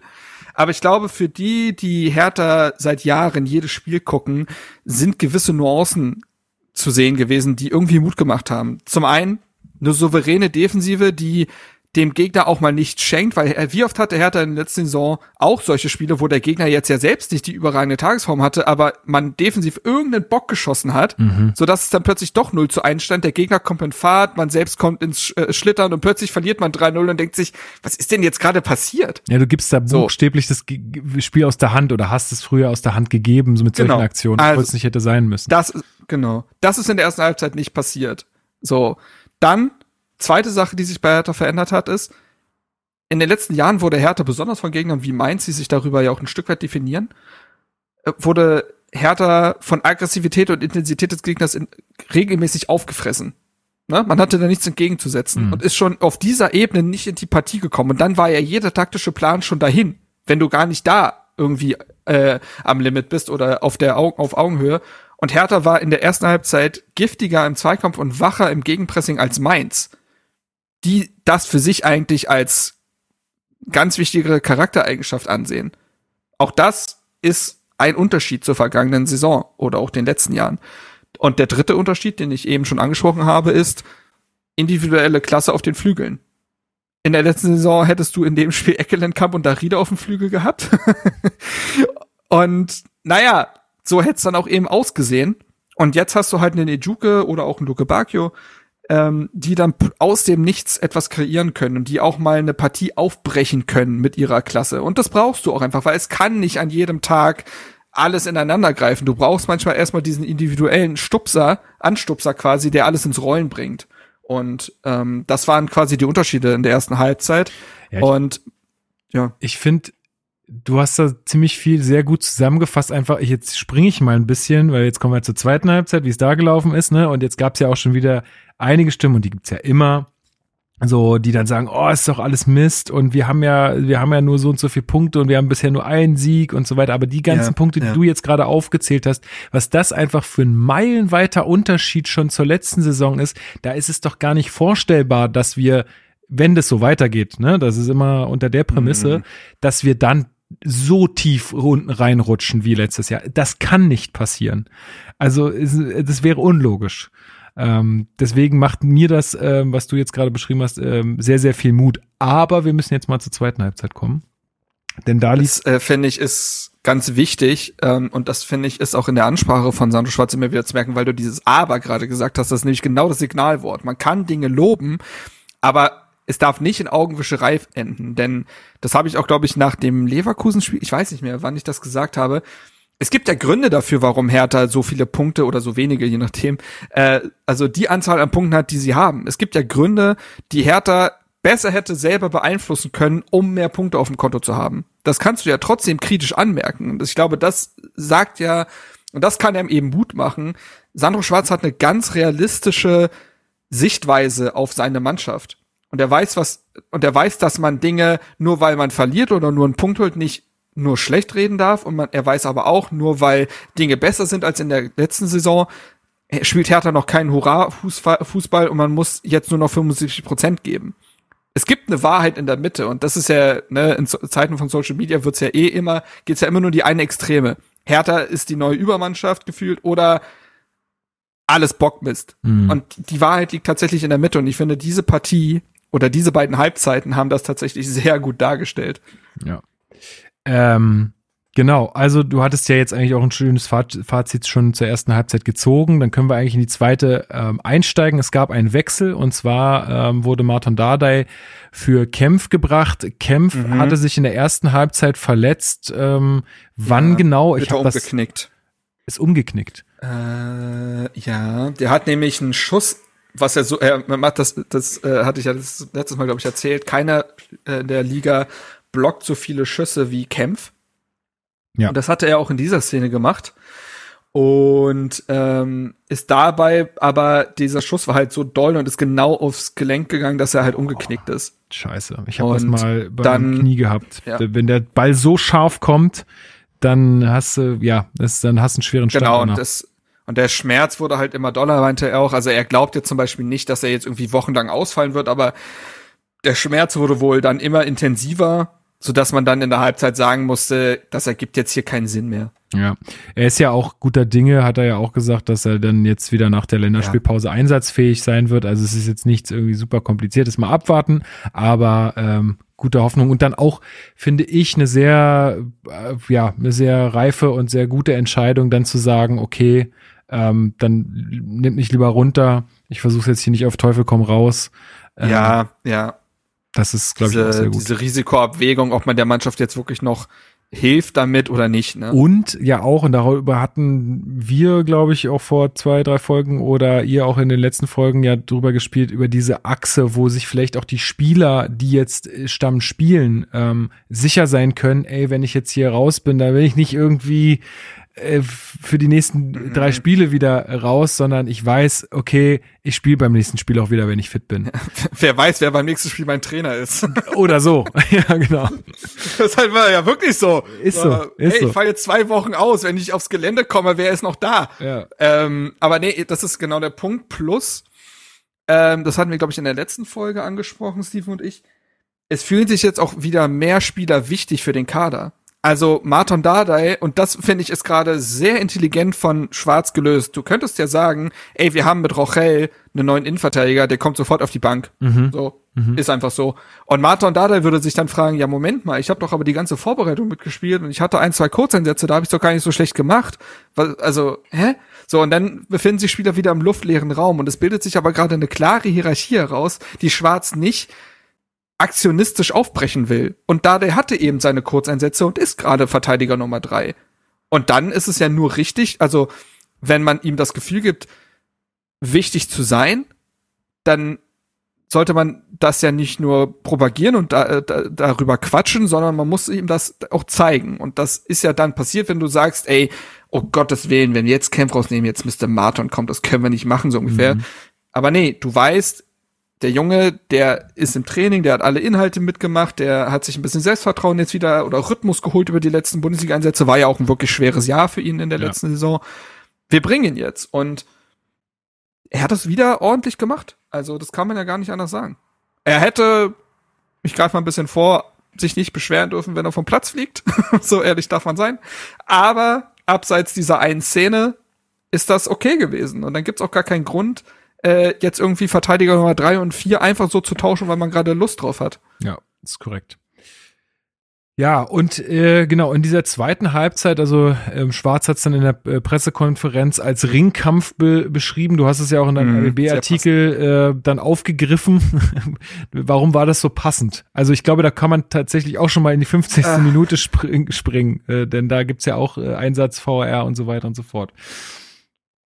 Ähm, ja, also das war, ähm, es war in der zweiten Halbzeit, das habe ich auch irgendwo, ich hatte es auch in der Partie schon getwittert, so, das hat jetzt auch nichts mehr mit Fußball zu tun. Also Mainz kam mit sehr viel Dampf aus der Kabine. Die hatten eine ganz andere Haltung zum Spiel, zum Zweikampf, sie hatten mehr Zug nach vorne. Ähm, und das hat Hertha, die äh, ich glaube, für Hertha kam diese Halbzeitpause ein bisschen zum falschen Zeitpunkt, denn du machst das Tor in der 30., hast in der 41. die Chance auf 2 zu 0 von Ijuko und da wäre vielleicht dann dieser Rhythmus entstanden, jetzt wirklich, wirklich Oberwasser zu bekommen. Und dann wird halt zur Halbzeit gepfiffen. Für Hertha ist das ein irgendwie ungünstiger Break, hat man das Gefühl. Und Mainz kann sich natürlich dann super sammeln. Und äh, werden von Bo Svensson ganz anders rausgeschickt und Hertha hat sich davon ja irgendwie beeindrucken lassen tatsächlich. Also Hertha ist in so eine also ich hatte es, glaube ich, auch in meiner Analyse geschrieben, für Hertha beginnt diese 90. Minute, wo man nur noch panisch alles mhm. wegverteidigen will. Die beginnt für Hertha schon in der 50. So, ab da war das Gefühl schon Überlebenskampf. Viel zu früh. Ähm, und man hat Mainz dann irgendwie unnötig stark werden lassen, indem man nicht mehr proaktiv verteidigt hat.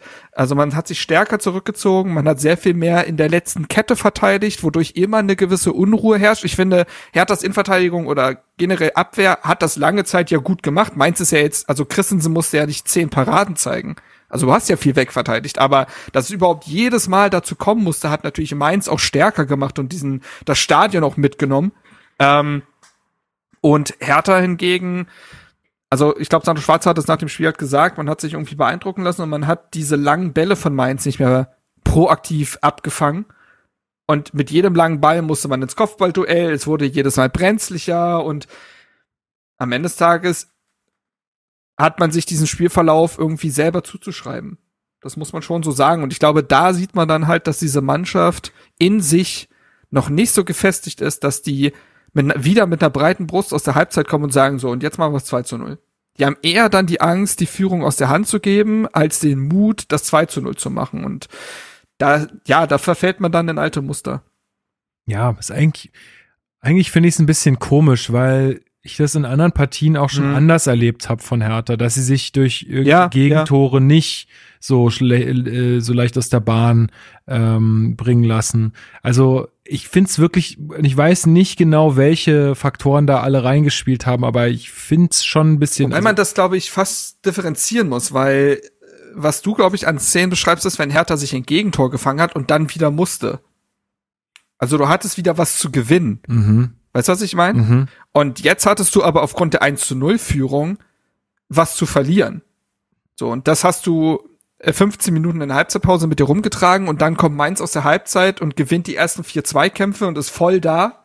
Und davon hat sich, glaube ich, Hertha dann tatsächlich beeindrucken lassen. Und dann mhm. ist man nicht mehr aus diesem Strudel herausgekommen. Ich finde, dass Hertha die erste Druckphase von Mainz sogar ganz gut übersteht. Man zieht ein paar clevere Fouls, man stört den Spielrhythmus, Abwehrreihe lässt nicht zu, also Christensen musste erstmal gar nicht eingreifen. Aber so spätestens so um die 65. Minute herum merkt man, dass es bei Hertha wirr wird. Also man sammelt super viele unnötige gelbe Karten, weil man im Zweikampf viel zu spät kommt. Das war bei Marton der Fall, das war bei, äh, bei Boetius der Fall. Und ähm, eine gewisse Form der Entlastung hat es gar nicht mehr gegeben. Das war das größte Problem. Mhm. Also, äh, wir haben die Szene, die wir noch besprechen müssen, in der 50. Minute, mhm. die hattest du ja angesprochen, in der Plattenhardt da, wem steigt er da auf den Fuß? Ich will gerade. Fernandes. Mhm. ähm, schränkt er ja mit der offenen Sohle da aufs Sprunggelenk. Also ich fand's fast schon, also ich, ich hab's schon eigentlich nicht verstanden, dass da überhaupt der Videoschiedsrichter bemüht wird, weil ja, das ist gelb, da brauchen wir gar nicht drüber diskutieren. Also, ja. Aber weil er vorher den Ball spielt, ist das niemals ein, äh, ein Platzverweis. Nee, das also hätte ich auch viel zu doll gefunden. Äh, dunkelgelb meinetwegen, also dass man da wirklich sagt, ey, pass ja. mal auf, Junge, das, das geht hier, so kannst du nicht, selbst wenn du am Ball bist, also so kannst du hier nicht äh, den Leuten in die, in die Beine steigen. Das ist ganz klar, muss man auch deutlich sagen, aber Rot wäre auch völlig überzogen gewesen. Also insofern war das, war das eine gute Entscheidung. Ja, vorher, okay. Ja, naja, gut. Ähm, gut, Mittelstädt kommt auch auf jeden für Plattenland rein. Das ist eben genau der, der Moment, den ich vorhin beschrieben habe. Wenn du Mittelstädt nicht auf der Bank hast, dann wird's personell tatsächlich ein bisschen dünn, weil dann müsste wahrscheinlich Pekarek als Linksverteidiger agieren. Ja. Naja. Ähm, ja, und wie gesagt, in der Folge ist es dann einfach so, dass Mainz immer mehr Oberwasser bekommt, sie immer weiter Druck aufbauen, aber gleichzeitig jetzt auch nicht die riesen Torchancen haben. Also ähm, ich müsste nochmal nachgucken, wie oft tatsächlich Mainz jetzt effektiv aufs Tor geschossen hat. Das waren jetzt, glaube ich, auch nur zweimal oder ja, so. Das dürfte nicht häufig gewesen ähm, sein. Warte mal, ich hab's hier gleich offen. Da. Ähm, ja, Mainz schießt zweimal, also sie haben insgesamt elf Schüsse, aber zwei davon gehen halt aufs Tor. Mhm. So, und einer ist dann halt das Tor. Also so dementsprechend ähm, merkt man vielleicht daran schon, es wurde eigentlich nicht sonderlich brenzlig, was ja auch ein Lob ist für Herthas Innenverteidigung, die ja in der Vergangenheit öfter mal kritisiert wurde, aber jetzt auch in neuer Besetzung, Uremovic Dardai, die haben da alles wegverteidigt. Kenny hat auch oft äh, gut ausgeholfen, ja. schon jetzt und so. Also das war ein gemeinsames Verteidigen und man war man war leidensfähig in der Phase, das kannst du schon sagen. Aber was, aber es funktioniert halt nicht über 90 Minuten, hat man ja gesehen, oder 95 in dem Fall.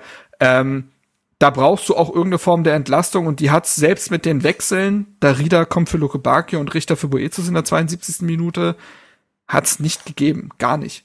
Also haben ja viele auch geschrieben, dass das äh, irgendwie dann zu erwarten war, beziehungsweise folgerichtig war, dass dieses Tor noch fällt, ist natürlich so spät äh, und so kurz vor Schluss mit der letzten Aktion ja. des Spiels halt total bitter. Aber würdest du sagen, dass das auch dann ein leistungsgerechtes 1 zu 1 am Ende war? Ja, gehe ich total mit. Also das, also nur weil der Treffer spät fällt, ist er ja nicht unverdienter.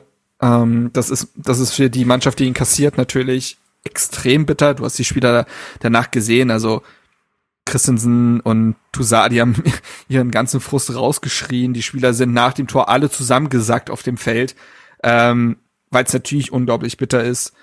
Aber äh, so wie Hertha in der ersten Halbzeit sich vielleicht das über Präsenz und ne, äh, Zweikampfverhalten und so weiter verdient hat, das gilt mindestens genauso dann für Mainz in der zweiten Halbzeit. Mhm. So. Hm. Und dann ist das ein gerechtes, und also wenn dieser Treffer in der 65. fällt und es dann 1 zu 1 endet, hätte niemand was gesagt. Ja. Hätten alle gesagt, ja, faires Ergebnis, Handshake, gut ist.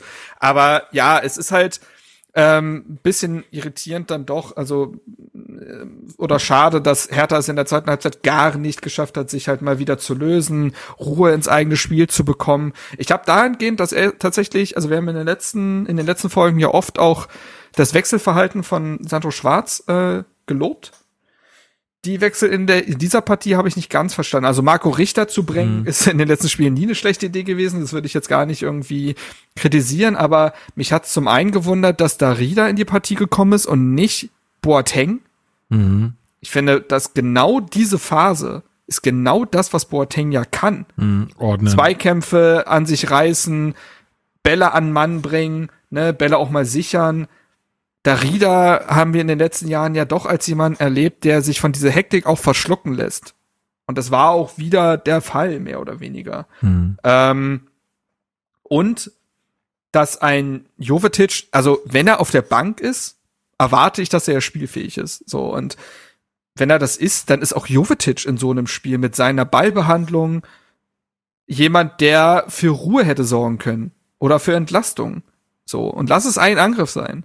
Aber dass Boateng und Jovetic in dieser Phase nicht reingekommen sind, das habe ich nicht ganz verstanden. Und Pekarik kommt ja dann auch für Ijuk in der 83. Wie gesagt, wird dann als Linksverteidiger mhm. eingewechselt, so dass Mittelschritt eins vorrückt, aber ja beide mehr oder weniger Linksverteidiger spielen. Also ich weiß nicht, ich habe irgendwie das Gefühl gehabt, dass Schwarz eher mh, hm, in das Kräfteverhältnis reingewechselt hat, anstatt nochmal den Rhythmus zu brechen. Ja. Und das habe ich nicht ganz verstanden. Aber ja. Ja, warum macht man so eine Experimente dann da auf der linken Seite? Also es hätte es das unbedingt gebraucht? Das ist halt so die Frage, ne? Ja, ich denke mal, die Idee war, Mainz flankt und flankt und flankt. Das heißt, wir müssen die Außen möglichst mhm. doppeln. Mhm. Also Richter kam ja auch rein und der ist ja auch defensiv sehr aktiv. Also mhm. er und Kenny auf der einen Seite und Pekarik Mittelstadt auf der anderen Seite, um möglichst die Flankengeber zu stören. Das wird die Idee gewesen sein. Aber es war halt nicht mehr proaktiv gedacht, wie kommen wir selber noch mal zu einer Chance. Mhm. Das ist im Eifer des Gefechts auch vielleicht manchmal schwierig. Und dann war Schwarz wahrscheinlich auch in dem Modus Hauptsache irgendwie das jetzt über die Zeit bringen und wenn das geklappt hätte, hätte niemand was gesagt. Mhm. Aber so kann man sich halt schon vorwerfen lassen, dass man nicht mehr aus der eigenen Stärke heraus Dinge entschieden hat. Ja, also ich habe das ja dann irgendwie äh, auch mitbekommen. Also ich habe es äh, in diesem, also in der Waldbühne war es ja dann schon zu dem Zeitpunkt richtig dunkel und es ist ja jetzt auch zu der Jahreszeit ein bisschen kälter und auf einmal fing es auch an zu regnen, ey. Und das hat meine Laune so in den Keller gezogen, weil ich dachte, fuck, mhm. ähm, ich habe einfach nicht auf den Wetterbericht geguckt, dann hätte ich hätte ich sehen können, dass es dann irgendwie regnen soll, hätte ich mal irgendwie einen Schirm eingepackt oder ein Cape oder so. Äh, und dann ähm, schrieb mir auch noch die Mutter meiner Freundin einfach nur so härter und so ein trauriges Smiley. Da dachte ich, nein, was ist denn jetzt schon wieder passiert? Und gucke in den Ticker und dann ist der 94. Minute 1-1 und da war ich natürlich auch erstmal geknickt, jetzt so mit ein bisschen Abstand. Ja, also natürlich ist es alles nicht gut, was da in der zweiten Halbzeit gelaufen ist, aber ich habe irgendwie weiterhin so ein bisschen diesen, diesen positiven Vibe, dass ich sage, ey, vielleicht kann man auch aus so einem Spiel wieder lernen dass man halt eben nicht in diese Passivität verfällt, mhm. sich nicht direkt irgendwie von äh, vier verlorenen Zweikämpfen beeindrucken lässt in der zweiten Halbzeit, sondern dass man so ein 1-0 nicht verteidigen sollte, sondern eigentlich bei einem 1-0, wenn es jetzt nicht gerade fünf Minuten vor Schluss ist, äh, dann doch weiterhin proaktiv bleiben muss und weiter spielen muss. Ja. Zumal wir kennen die Historie mit Mainz. Wir waren auswärts äh, unterwegs, da einen Punkt zu holen, die sind jetzt auch nicht gerade so schlecht unterwegs in der Tabelle, die sind, weiß ich nicht, wo sie jetzt nach dem Spieltag stehen, aber die sind jetzt auch Achter, also es ist jetzt auch nicht irgendwie, auch mit elf Punkten, also auch nicht irgendwie das Tabellen-Niemandsland, sondern schon mit Anschluss nach oben äh, in die, in die höheren Regionen. Also es ist ja jetzt auch keine Schande, da ein 1-1 äh, zu holen nee, nee, nee, bei Mainz. Insofern bin ich damit eigentlich gar nicht so mega unzufrieden. Es ist ähm, leider nur einfach so, dass man bisher nur einen Sieg hat. äh, und halt äh, tief drin steckt da unten. Also das ist ja alles, ist ja klar in, bei sieben Spieltagen, aber es ist alles wahnsinnig eng zusammen. Die einzige Mannschaft, die irgendwo abgeschlagen ist, ist Bochum. Alles andere kann mit einem Spieltag Geschichte sein. Gut, jetzt hat man mit Bayern natürlich wieder eine weitere Mannschaft äh, für genau. den Abstiegskampf gefunden. Da muss man auch, die müssen auch aufpassen, ja. Ja, nee, aber äh, im Ernst ist es halt, ähm, also wir haben jetzt gar nicht noch, noch gar nicht über das Tor als solches geredet. Das können wir. Ja, um, stimmt. Dann können wir das ja erstmal machen und dann können wir über die Situation jetzt vor der Länderspielpause reden. Ähm, denn es kommt dann ja in der 94. Minute zum Treffer. Ich würde das tatsächlich mal Sandro Schwarz selber beschreiben lassen, der das ganz gut zusammengefasst hat. Ähm, er hatte nach dem Spiel gesagt, oder ich glaube beim Auslaufen dann am Tag danach, ähm, wir haben zuvor viele gute Kopfballduelle geführt aber da haben wir das erste Kopfballduell verloren. Das war John Joe Kenny.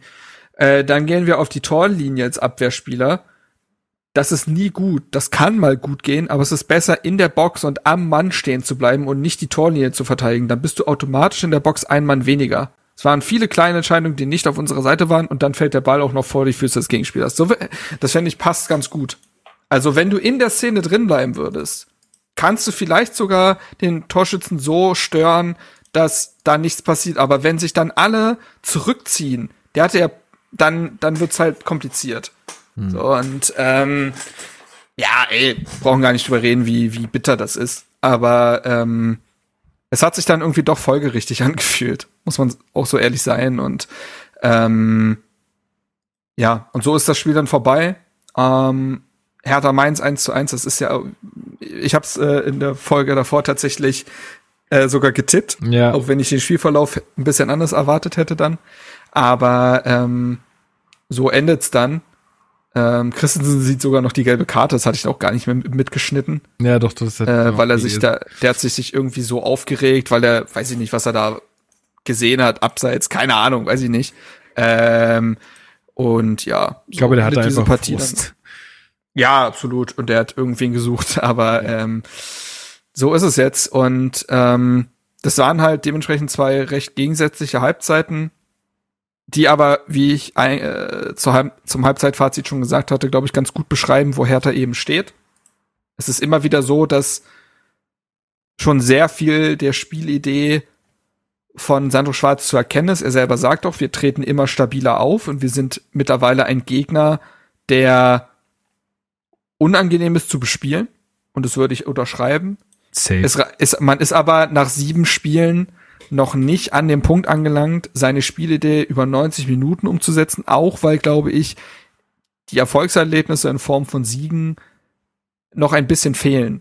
Du hast eben nur einen Sieg aus sieben Spielen und hättest du beispielsweise drei Siege aus sieben Spielen, hättest du eventuell das Selbstverständnis gehabt, diese Partie anders zu bestreiten, weil du mehr an deine eigenen Stärken gedacht hättest, als an das, was vielleicht noch passieren könnte so ist es dann halt nicht gekommen und ich glaube, jetzt kann in der Länderspielpause ähm, quasi der nächste Schritt gegangen werden, denn ich finde, man hat jetzt so ein gewisses Grundlevel erreicht und jetzt kann in der Länderspielpause, auch wenn jetzt neun Spieler fehlen werden, eventuell quasi die nächste Ebene im eigenen Spiel angegangen werden, um sowas auch in Zukunft zu verhindern.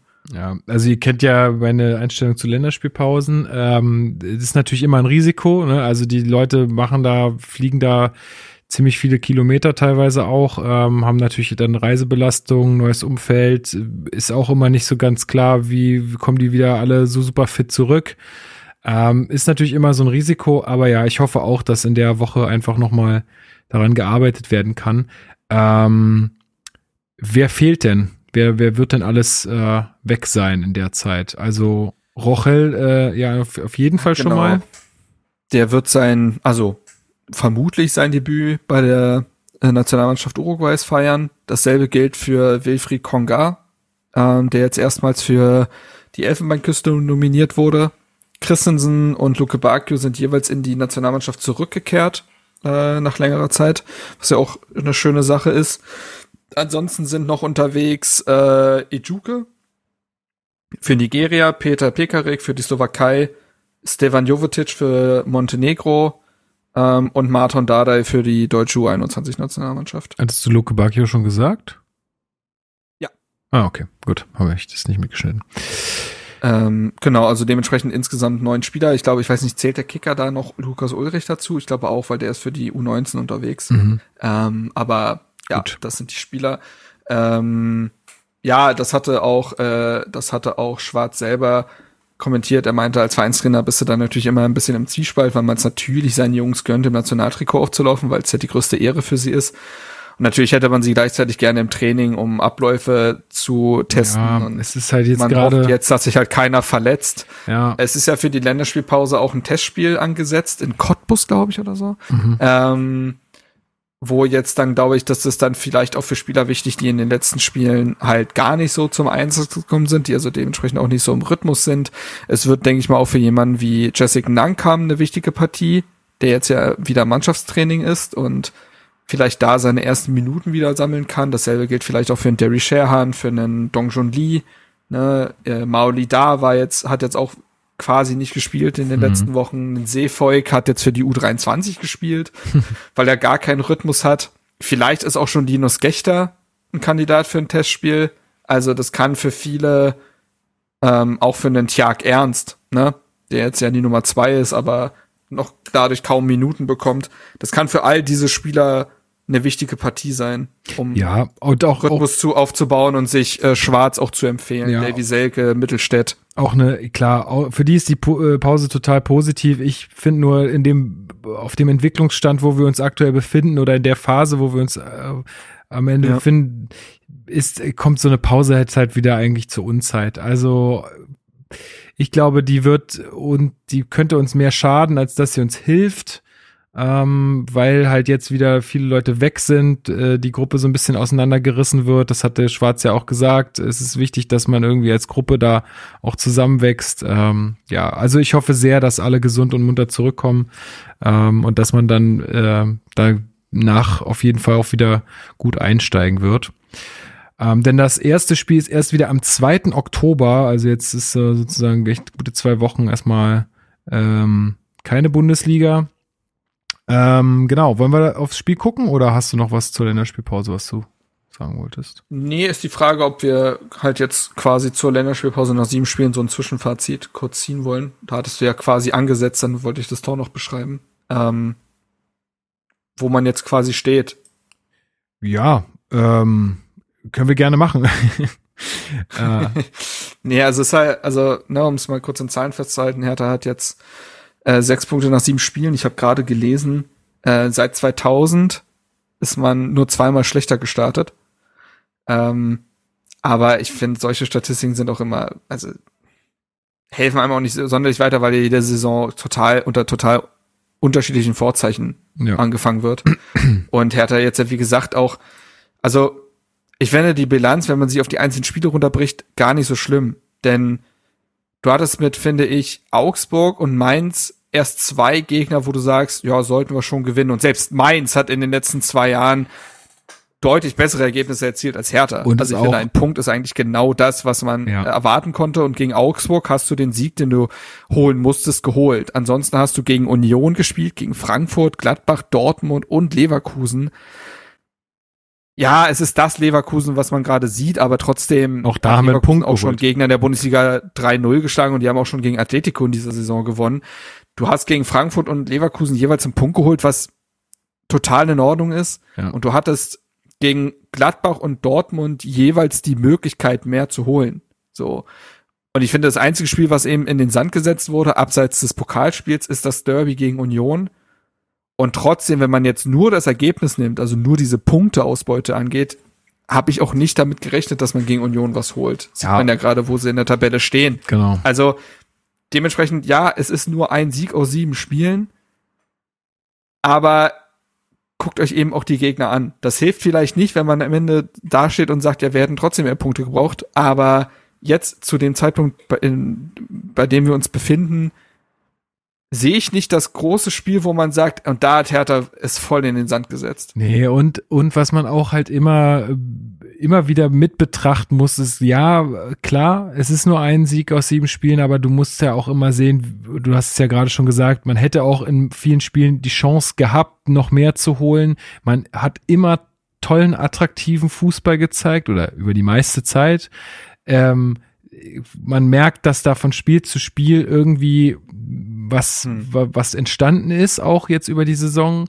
Also irgendwie, das muss man ja auch immer mit in so eine Bewertung einbeziehen. Wenn wir jetzt einen Sieg aus sieben Spielen hätten und wir haben eigentlich nur Grütze äh, gespielt, dann äh, sähe die Bewertung ja komplett anders aus auf unserer Seite. Aber so mache ich mir da gerade keine großen Sorgen. Also muss ich ganz ehrlich sagen. Nee, ich habe der Weg stimmt. Aber natürlich ist es so, wenn man jetzt schon mehr Punkte gehabt hätte, würde man sich ja immer, das ist ja äh, eine Binsenweisheit, Druck für die anderen Partien nehmen. Also du hast jetzt, spielst jetzt nach der Länderspielpause hast du halt auch kein so leichtes Programm, aber hast wiederum auch Gegner, gegen die du gewinnen musst. Also du spielst als nächstes dann gegen Hoffenheim, du hast dann Freiburg und Leipzig. Boah. Ey, das ist. Äh, aber dann hast du halt die ja. beiden Aufsteiger mit Schalke und Bremen und das sind dann genau. Partien auch, weil die Saison gelaufen ist wie bisher, man nicht Überraschungspunkte geholt hat. Also nehmen wir als Beispiel Augsburg. Die haben jetzt gegen Bayern gewonnen. Das entlastet sie natürlich für ein Spiel, äh, wo man anders, wo hätte Punkte holen müssen, weil sie diese drei Überraschungspunkte geholt haben diese Partien sind für Hertha natürlich auch super wichtig. Dann auch Spiele noch gegen, die dann kommen, Stuttgart, Köln. Ne?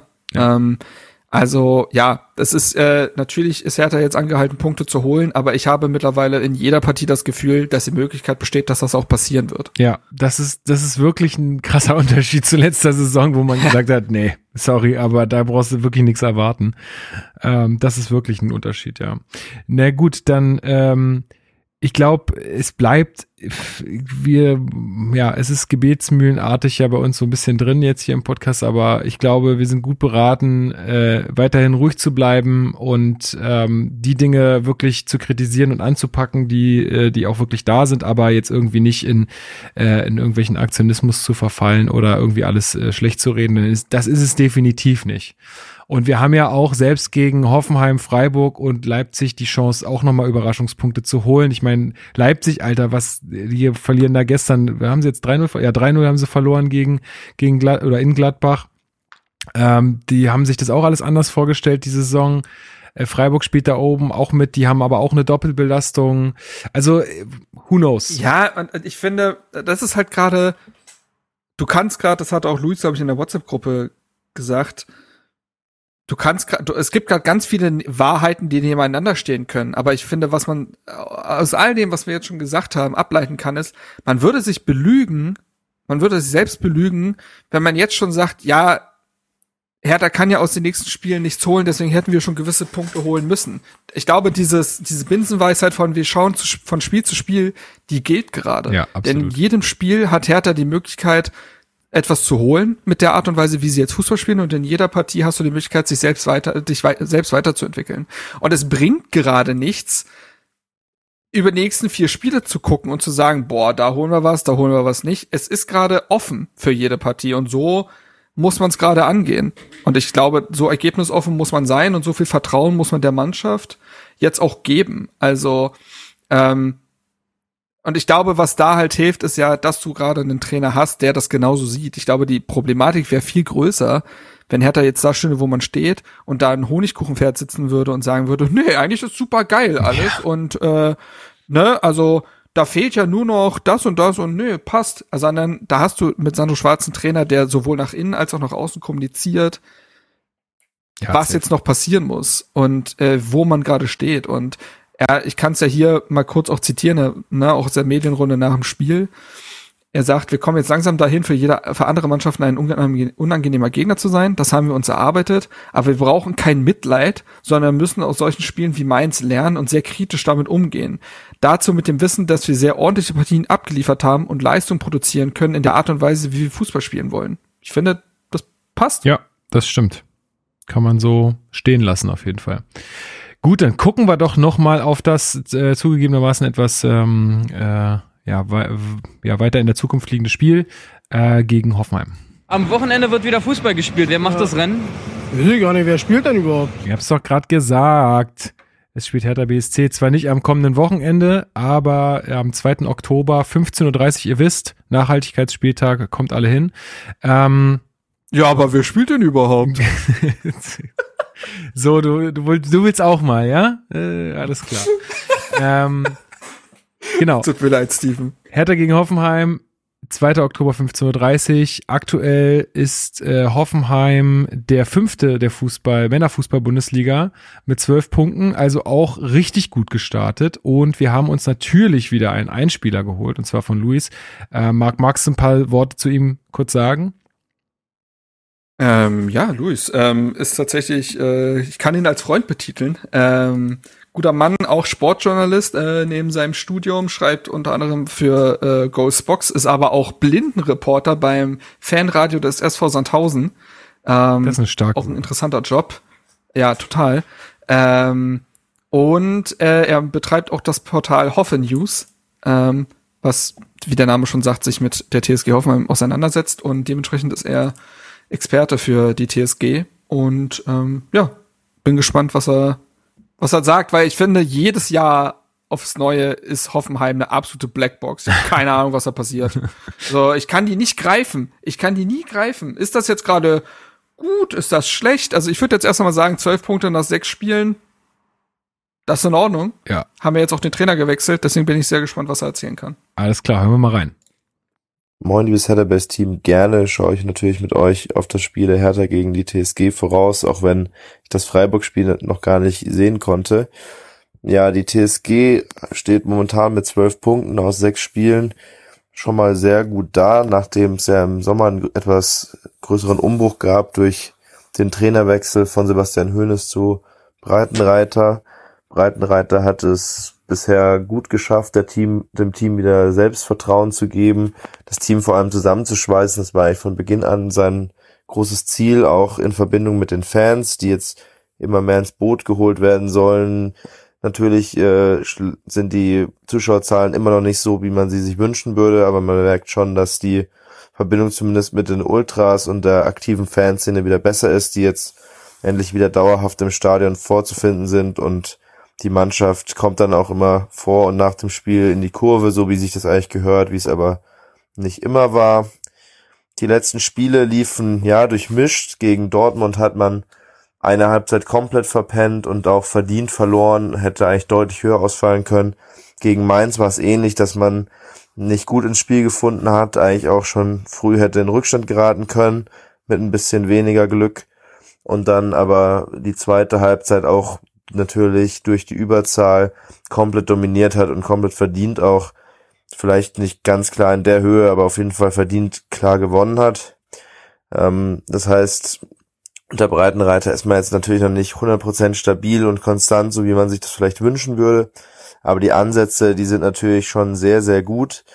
Gerade so Spieler wie Grisha Prömel, die von eurem Stadtrivalen, von ähm, den Köpenickern kamen, hat sich sehr gut zurechtgefunden, stammt ja auch aus der Hoffenheimer Jugend und äh, zeigt jetzt, warum man ihn damals aus, wie man ihn damals ausgebildet hat und warum man ihn wieder zurückgeholt hat, ist sowohl vorne absolut strahlt er extrem viel Torgefahr aus, weil er auch immer gerne mit reingeht. Auf der anderen Seite als Box-to-Box-Spieler ist er auch defensiv immer sehr stabil. Ein anderer Spieler, der sehr heraussticht, ist natürlich Jorginho Rüther, der schon in der letzten Saison eine große, ein großes Talent war, immer wieder gezeigt hat, was er so kann. Mittlerweile kommt er aber auch immer häufiger in die Startformation und muss nicht von der Bank erst starten. Und auch dort äh, sorgt er immer wieder für Gefahr in den einzigen Einsituationen, ist extrem gefährlich und ist auf jeden Fall ein Spieler, auf den die Hertha aufpassen sollte. Ähm, natürlich gibt's immer noch einige Problemstellen. Man hat einige Verletzte noch in der Abwehr. Da bildet sich aber mittlerweile auch eine gute Dreierkette raus mit Kevin Vogt, mit Osan Kabak, der sich auch schon sehr gut integriert hat und auch mit Kevin Akpoguma beziehungsweise Stanley Nsoki, der jetzt gegen Mainz die letzte halbe Stunde ran durfte und in der Zukunft auf jeden Fall ein Startelf-Kandidat wäre. Und ähm, ja, wer genau dann fehlen wird gegen die Hertha, kann ich leider nicht ganz voraussagen, außer vielleicht den ähm, Dauerverletzten, also Benjamin Hübner, Emin Bicakcic, der sich noch in seiner Reha befindet. Philipp Penke ist jetzt wieder im Training zurück, der könnte wieder dabei sein. Also die verletzten Situationen kann ich natürlich zwei Wochen vorm Spiel noch nicht ganz vorhersagen. An, ähm, ansonsten hoffe ich natürlich auf einen Auswärtssieg der TSG. Die Hertha hat ja zuletzt auch wieder äh, sich deutlich verbessert gezeigt auch wenn gegen Mainz dann das späte Gegentor leider aus eurer Sicht leider ähm, gefallen ist. Ich tippe trotzdem mal auf einen 2-1 Auswärtssieg der TSG im Olympiastadion und hoffe auf ein gutes Spiel und dann hören wir bald voneinander. Also nochmal danke für die Einladung und liebe Grüße. Ja, vielen, vielen Dank, Luis, äh, für diese Einschätzung und dass das auch nochmal so spontan geklappt hat, weil ich habe mir erst gesagt, ja, wir brauchen es Montag, dann habe ich nochmal gestern geschrieben, ja, wir brauchen es jetzt doch Sonntag. Also äh, danke, dass das äh, jetzt so geklappt hat, auch vor allem, Mann. Äh, wenn, äh, wenn ja jetzt das Spiel noch gar nicht äh, stattgefunden hat für diesen Spieltag äh, für eure Mannschaft. Ähm, ja, hört sich ja eigentlich alles ziemlich positiv an bei Hoffenheim. Mhm. Also da scheint ja, also auch gerade das, das hat mich so ein bisschen an uns erinnert, ne? Äh, so Zusammenhalt wieder stärken innerhalb der Mannschaft zwischen den ja, Fans ja. und so sind ja auch einige Parallelen irgendwie da.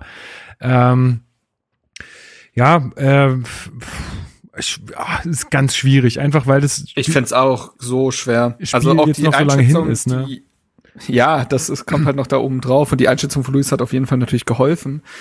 Und trotzdem ist dieses Spiel für mich irgendwie schwer zu greifen. Also man hat ja bislang auch nur gegen Gladbach und Dortmund verloren.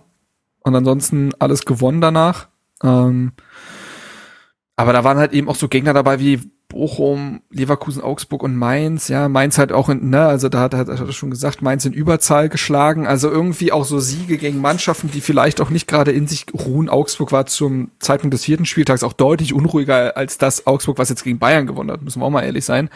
Ähm, ah, ey, boah, keine Ahnung. Also ich würde am liebsten halt wieder auf den Unentschieden tippen. Es ist halt äh, irgendwie blöd, wenn es dann das dritte in Folge wäre und ich glaube, ich auch das dritte Mal in Folge unentschieden tippen würde. Aber ich weiß nicht. Es fühlt sich sehr unentschiedig an. unentschiedig. Ich halte dagegen äh, gegen Luis und sage, wir gewinnen das 2-1 zu Hause, weil einfach sehr, sehr viele Leute ins Stadion kommen werden am 2. Oktober, 15.30 Uhr, Nachhaltigkeitsspieltag. Leute, kommt hin. Es wird nice ist, glaube ich, ein attraktiver Gegner. Es könnte, es wird kein, es wird kein äh, Spiel, wo sich alle gegenseitig umtreten, glaube ich, sondern es könnte so ein attraktives Spiel wie jetzt auch gegen Leverkusen werden. Ähm, also da kann man, glaube ich, Spaß haben am Fußball gucken.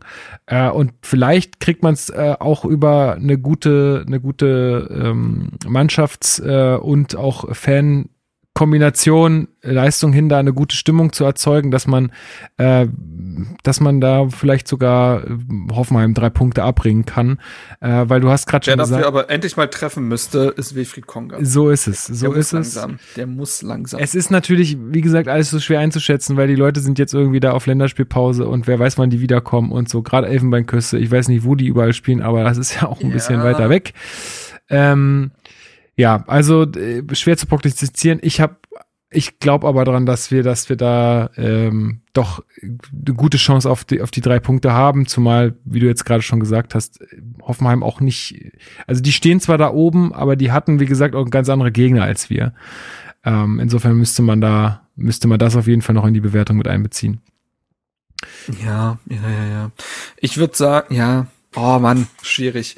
Ich glaube tatsächlich, dass äh, hm. Ich tippe nochmal auf ein. Ich tippe auf ein wildes 3 zu 3. Viel Tempo, irgendwann völlig offenes Visier. Nachdem der vierte Treffer gefallen ist, äh, geht alles los und dann äh, geben die sich da richtig auf die Nase und alle können sagen, oh, war nett, Sonntag, ist ja auch Einzelspiel. Geil. Ja, gut, okay. 3 zu 3. Dann ähm, 3 zu 3. Ich also gespannt. ich tippe unentschieden, aber, aber trotzdem ist es ein exotischer Tipp, würde ich sagen. Sehr gut, sehr gut. Okay. Gut, dann äh, haben wir es für heute, würde ich sagen. Ich hätte noch einen Song mhm. für die mhm. Playlist tatsächlich. Oder hast uh, du noch ein perfekt. Thema, was wir, was wir nee. besprechen müssen? Nö.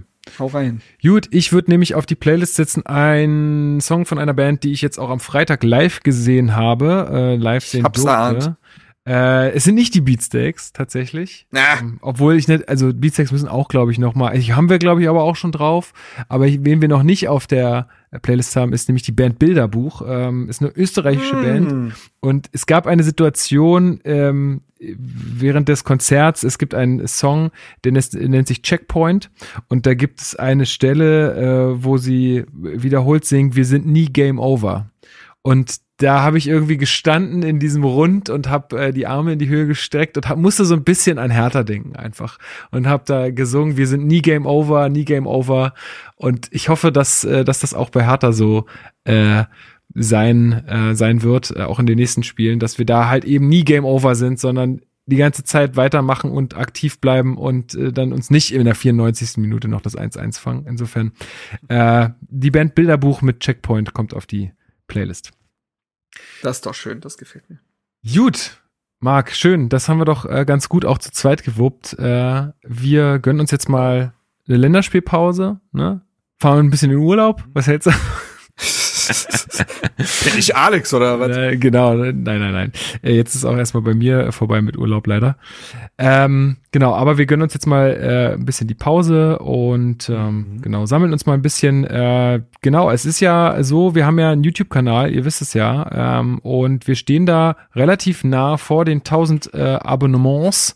Ähm, insofern, äh, ja, äh, abonniert da gerne noch. Äh, wir haben ja versprochen, wenn wir da die 1000 Abonnements knacken, dann werden wir da auch ein bisschen was mit Bild immer versuchen und machen und äh, sind da auch schon in den Vorbereitungen. Ähm, genau, da gibt's auch ein paar Infos dann die nächsten Folgen, denke ich. Ähm, ja, aber wenn ihr da Bock Achso, drauf habt. Weißt du, was wir nicht besprochen haben? Was? Diese, ist die, ist die, äh, das, was aus dem Discord herausgekommen ist, bezüglich uns äh, ein paar Euros dazulassen. Ah, Wollen wir das jetzt noch ganz kurz? Stimmt, das können wir gerne noch aufgreifen, ja. Weil sonst wird's halt, äh, durch die Länderspielpause würde man sonst äh, sehr viel später darauf Bezug nehmen. Das stimmt. Äh, hol, hol doch alle mal gerne rein, was, was, äh, was ist passiert. Ja, und zwar hat der sehr liebe Karl Dardai, nennt er sich im äh, Discord, ähm, ich weiß nicht, ob ich die Nachricht vorlesen soll, aber er hat halt äh, in der Community vorgeschlagen, dass eben aus der Community heraus vielleicht ein paar Euros für uns da ja, lassen sein können. Ich lese es einfach vor, ich glaube, sonst äh, paraphrasiere ich hier zu stark. Er schreibt, ähm, und zwar hat er das hier in die Laber runtergehauen. Ich wäre schon, schon lange dafür, dass jeder aus der Community, der kann, mal ein bis zwei bis fünf Euro reinhaut für die Podcast-Jungs und Mädels. Sie investieren so viel Zeit dafür, dass wir unsere Therapie bekommen. Geld können sie in Equipment stecken oder mal ein geiles Gewinnspiel machen oder einfach mal eine Pommes und ein Bier beim nächsten Spiel auf unseren Nacken. Die Idee und Umsetzung muss aus der Community kommen. Wer hätte Bock, mal ohne direkte Gegenleistung ein paar Kröten zu spenden? Bei gewissen YouTubern wird das ja auch schon so gemacht. Wir wollen es, wir wollen es aber einfach mal einmalig erstmal machen. Umfrage dazu findet ihr im Channel Podcast Feedback, also auf unserem Discord. Er schreibt außerdem PS quasi, außerdem ist ja das Gegenbaugeld ja alle. So. Das, und ja. irgendwie muss ja meine größere Wohnung auch finanziert werden, Leute. Also. So, ne, ihr seht den Zusammenhang. Nein, also, was wir dazu sagen können, ist, also erstmal ist das eine ganz, ganz liebe Nachricht, ne? Also, dass da die Motivation da ist und es haben jetzt auch schon Leute Bezug genommen im Discord. Das ist erstmal unglaublich süß, was uns, glaube ich, beide und alle, die mit Database zu tun haben, total rührt. So. Ähm, und gleichzeitig kann man sagen, und da leite ich dann vielleicht an dich über, baut uns dann, baut uns das ja eine gewisse Rampe. Richtig, weil, also wir beschäftigen uns mit dem Thema und wir haben es, glaube ich, auch immer mal wieder angeschnitten, wir beschäftigen uns mit dem Thema ja schon äh, auch manchmal intensiver, dann liegt's wieder ein bisschen mehr brach, weil es, weil wir, glaube ich, alle so ein bisschen Schiss davor haben, um ganz ehrlich zu sein, ähm, sowas zu machen, weil es natürlich auch immer mit Erwartungen verbunden ist. Äh, also wenn man das halt wirklich richtig aufziehen will, so wie andere, dann gibt's natürlich irgendwie Sonderinhalte für die Leute, die dann nichts spenden und so weiter und so weiter. Und eigentlich wollen wir das nicht. Also zumindest zu dem jetzigen Zeitpunkt gerade nicht, dass wir irgendwo eine Paywall einrichten oder so. Aber wir sehen, also wir sehen natürlich äh, trotzdem, also muss auch nochmal sagen, ich finde das total toll, dass, dass da so die, die Motivation bei einigen besteht, äh, uns da irgendwie auch eine Aufmerksamkeit zukommen zu lassen, zumal wir ja auch wirklich reelle Kosten haben. Ja, also hier irgendwie die, die, die Software, die äh, den Klang hier nochmal besser macht, kostet auch monatlich Geld. Das Equipment, was, äh, was wir uns alle gekauft haben, kostet ja auch ein Heidengeld. Wenn wir jetzt demnächst mal ein bisschen was auf YouTube machen wollen, müssen wir uns auch ein bisschen ähm, dafür aufstellen und noch ein paar Sachen kaufen. Also da fällt natürlich auch wirklich Geld an. Insofern wäre das äh, ja auch nicht nur dann für unseren persönlichen Spaß, sondern es würde alles ja auch direkt wieder in die Qualität dieser Sendung oder alles äh, in alles, was wir hier so tun, fließen. Insofern ist es ganz schön, auch das zu hören, weil es uns so ein bisschen darin bestärkt. Wir können auch einfach mal sagen, hey, hier ist eine Plattform, Leute, egal wie die jetzt heißt, müssen wir uns, glaube ich, noch ausdenken. Ähm, aber hier ist eine Plattform, hier könnt ihr, wenn ihr wollt, uns was zukommen lassen aber bitte erwartet jetzt nicht irgendwie, dass wir auf einmal die täglich Hertha-Base machen oder irgendwelche Sonderinhalte für euch äh, bereitstellen oder euch dann irgendwie gesondert behandeln, sondern es ist quasi was, wenn ihr das cool findet, dann freuen wir uns drüber und können uns dafür halt irgendwie dann äh, ein bisschen Sachen, die damit zu tun haben, leisten. Ähm, ja, und das bestärkt mich eigentlich, dass wir da den Weg, glaube ich, mal gehen können, um, um äh, zu sagen, hey, wir richten es einfach mal ein und erwarten aber nichts von euch und äh, jeder, der möchte, der kann. Hier nichts von uns. Genau, also ja, so ein bisschen muss man es ja so sagen, ja. Also das Ja, es ist ja so. Also wir, wir, wir, das, was wir hier gerade tun, äh, nimmt ja schon Kapazitäten ein und es ist einfach gerade wahrscheinlich auch ein bisschen unrealistisch zu sagen, wenn ein gewisser Beitrag Geldbetrag irgendwie zusammenkommt, können wir das und das umsetzen oder können dreimal die Woche aufnehmen oder weiß ich nicht, ne? So, ähm, das darf man für die Zukunft nie ausschließen, wenn sich das irgendwann auf wundersame Weise, und das wäre wirklich ein blau, blaues Wunder quasi, äh, sich irgendwie tragen sollte für gewisse Sachen, das dann, da darf man sich auch nie vorwehren, aber weil all das hier, hier ein ganz tolles Privileg ist und sehr viel Spaß macht, aber gleichzeitig ist es eben so, dass wir an einem Punkt sind, wo wir da keine Versprechungen machen wollen oder ne, das, also da sollen keine Erwartungshaltung gestört werden. Ähm, es macht uns in erster Linie erstmal total glücklich, dass Menschen das hier so geil finden, auf gut Deutsch, dass sie sagen, da würde ich gerne unterstützen. Und Karl Dada ist ja da nicht der Erste. Wir haben schon immer wieder Nachrichten bekommen, die fragen, ey, kann man euch irgendwie finanziell unter die Arme greifen? Und das rührt einen erstmal in erster Linie. Und wenn damit möglich ist, dass wir hier die Qualität verbessern können oder ähnliches, überragend. Und alles weitere ergibt sich ja dann. Ja, und wie gesagt, also nochmal, es ist ja, und ihr, ihr hört es ja jeden Tag in den Nachrichten, es kommen Zeiten auf uns zu, wo wir wahrscheinlich alle das Geld nicht mehr so krass locker sitzen haben. Also klar, gibt einige von uns, die sind deutlich, deutlich besser betucht, andere dann halt eher weniger. Deswegen würde ich das auch nie irgendwie ähm, ja, von jemandem erwarten. Aber es ist natürlich auch für uns so, ne? Also ich muss mir auch überlegen, kann ich mir auf Phonic monatlich, also soll ich diese, weiß ich nicht, was muss ich raussuchen, würde ich aber auch transparent machen, sind das irgendwie neun Euro oder 10, 11 Euro monatlich da raushauen oder stecke ich die lieber zur Seite für meine Gasrechnung, ja. Ähm, aber wenn ich weiß, ey, da, da kommt, äh, da kommt ein bisschen Kohle, dann kann ich das auch laufen lassen und dann kriegt ihr hier weiterhin äh, das ähm, alles in, in gewohnter Qualität zu hören. So, ne? Also diese ganzen Überlegungen finden ja irgendwie statt. Deswegen, ähm, ja, fände fänd ich es einfach toll, wenn wir es mal ausprobieren. Ich habe da, wie gesagt, keine Erwartungen und würde das auch äh, weiterhin so machen, wie es jetzt, wie es jetzt gerade läuft. Ähm, ja, einfach mal gucken. Also ihr werdet von uns da auf jeden Fall eine Möglichkeit bekommen. Äh, wann genau, keine Ahnung. Ähm, ja. Aber wenn ihr jetzt irgendwie irgendwo Geld hinspenden wollt, dann äh, gibt es Leuten, die es ganz dringend brauchen. Äh, das ist, wir brauchen das ist sowieso. Wir brauchen es nicht so dringend, sagen wir es mal so. Oder sagt, macht bei unserer Saisonwette stattdessen. Genau, so. das ist doch es auch gibt, eine gute Also irgendeine Möglichkeit wird es schon geben.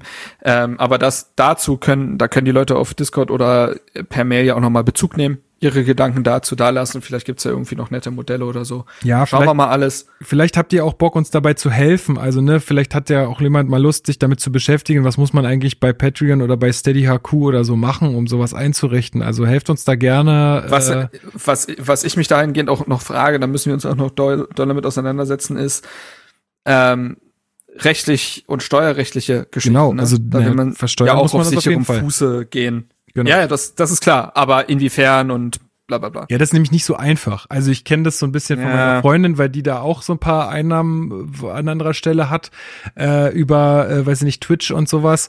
Äh, das, äh, das ist super kompliziert und da kennen sich auch viel, voll, viel, voll äh, wenig Leute mit halt aus, was sehr, dann ja, mit solchen Einnahmen ist. Ein neues oder, Feld, ne? Genau.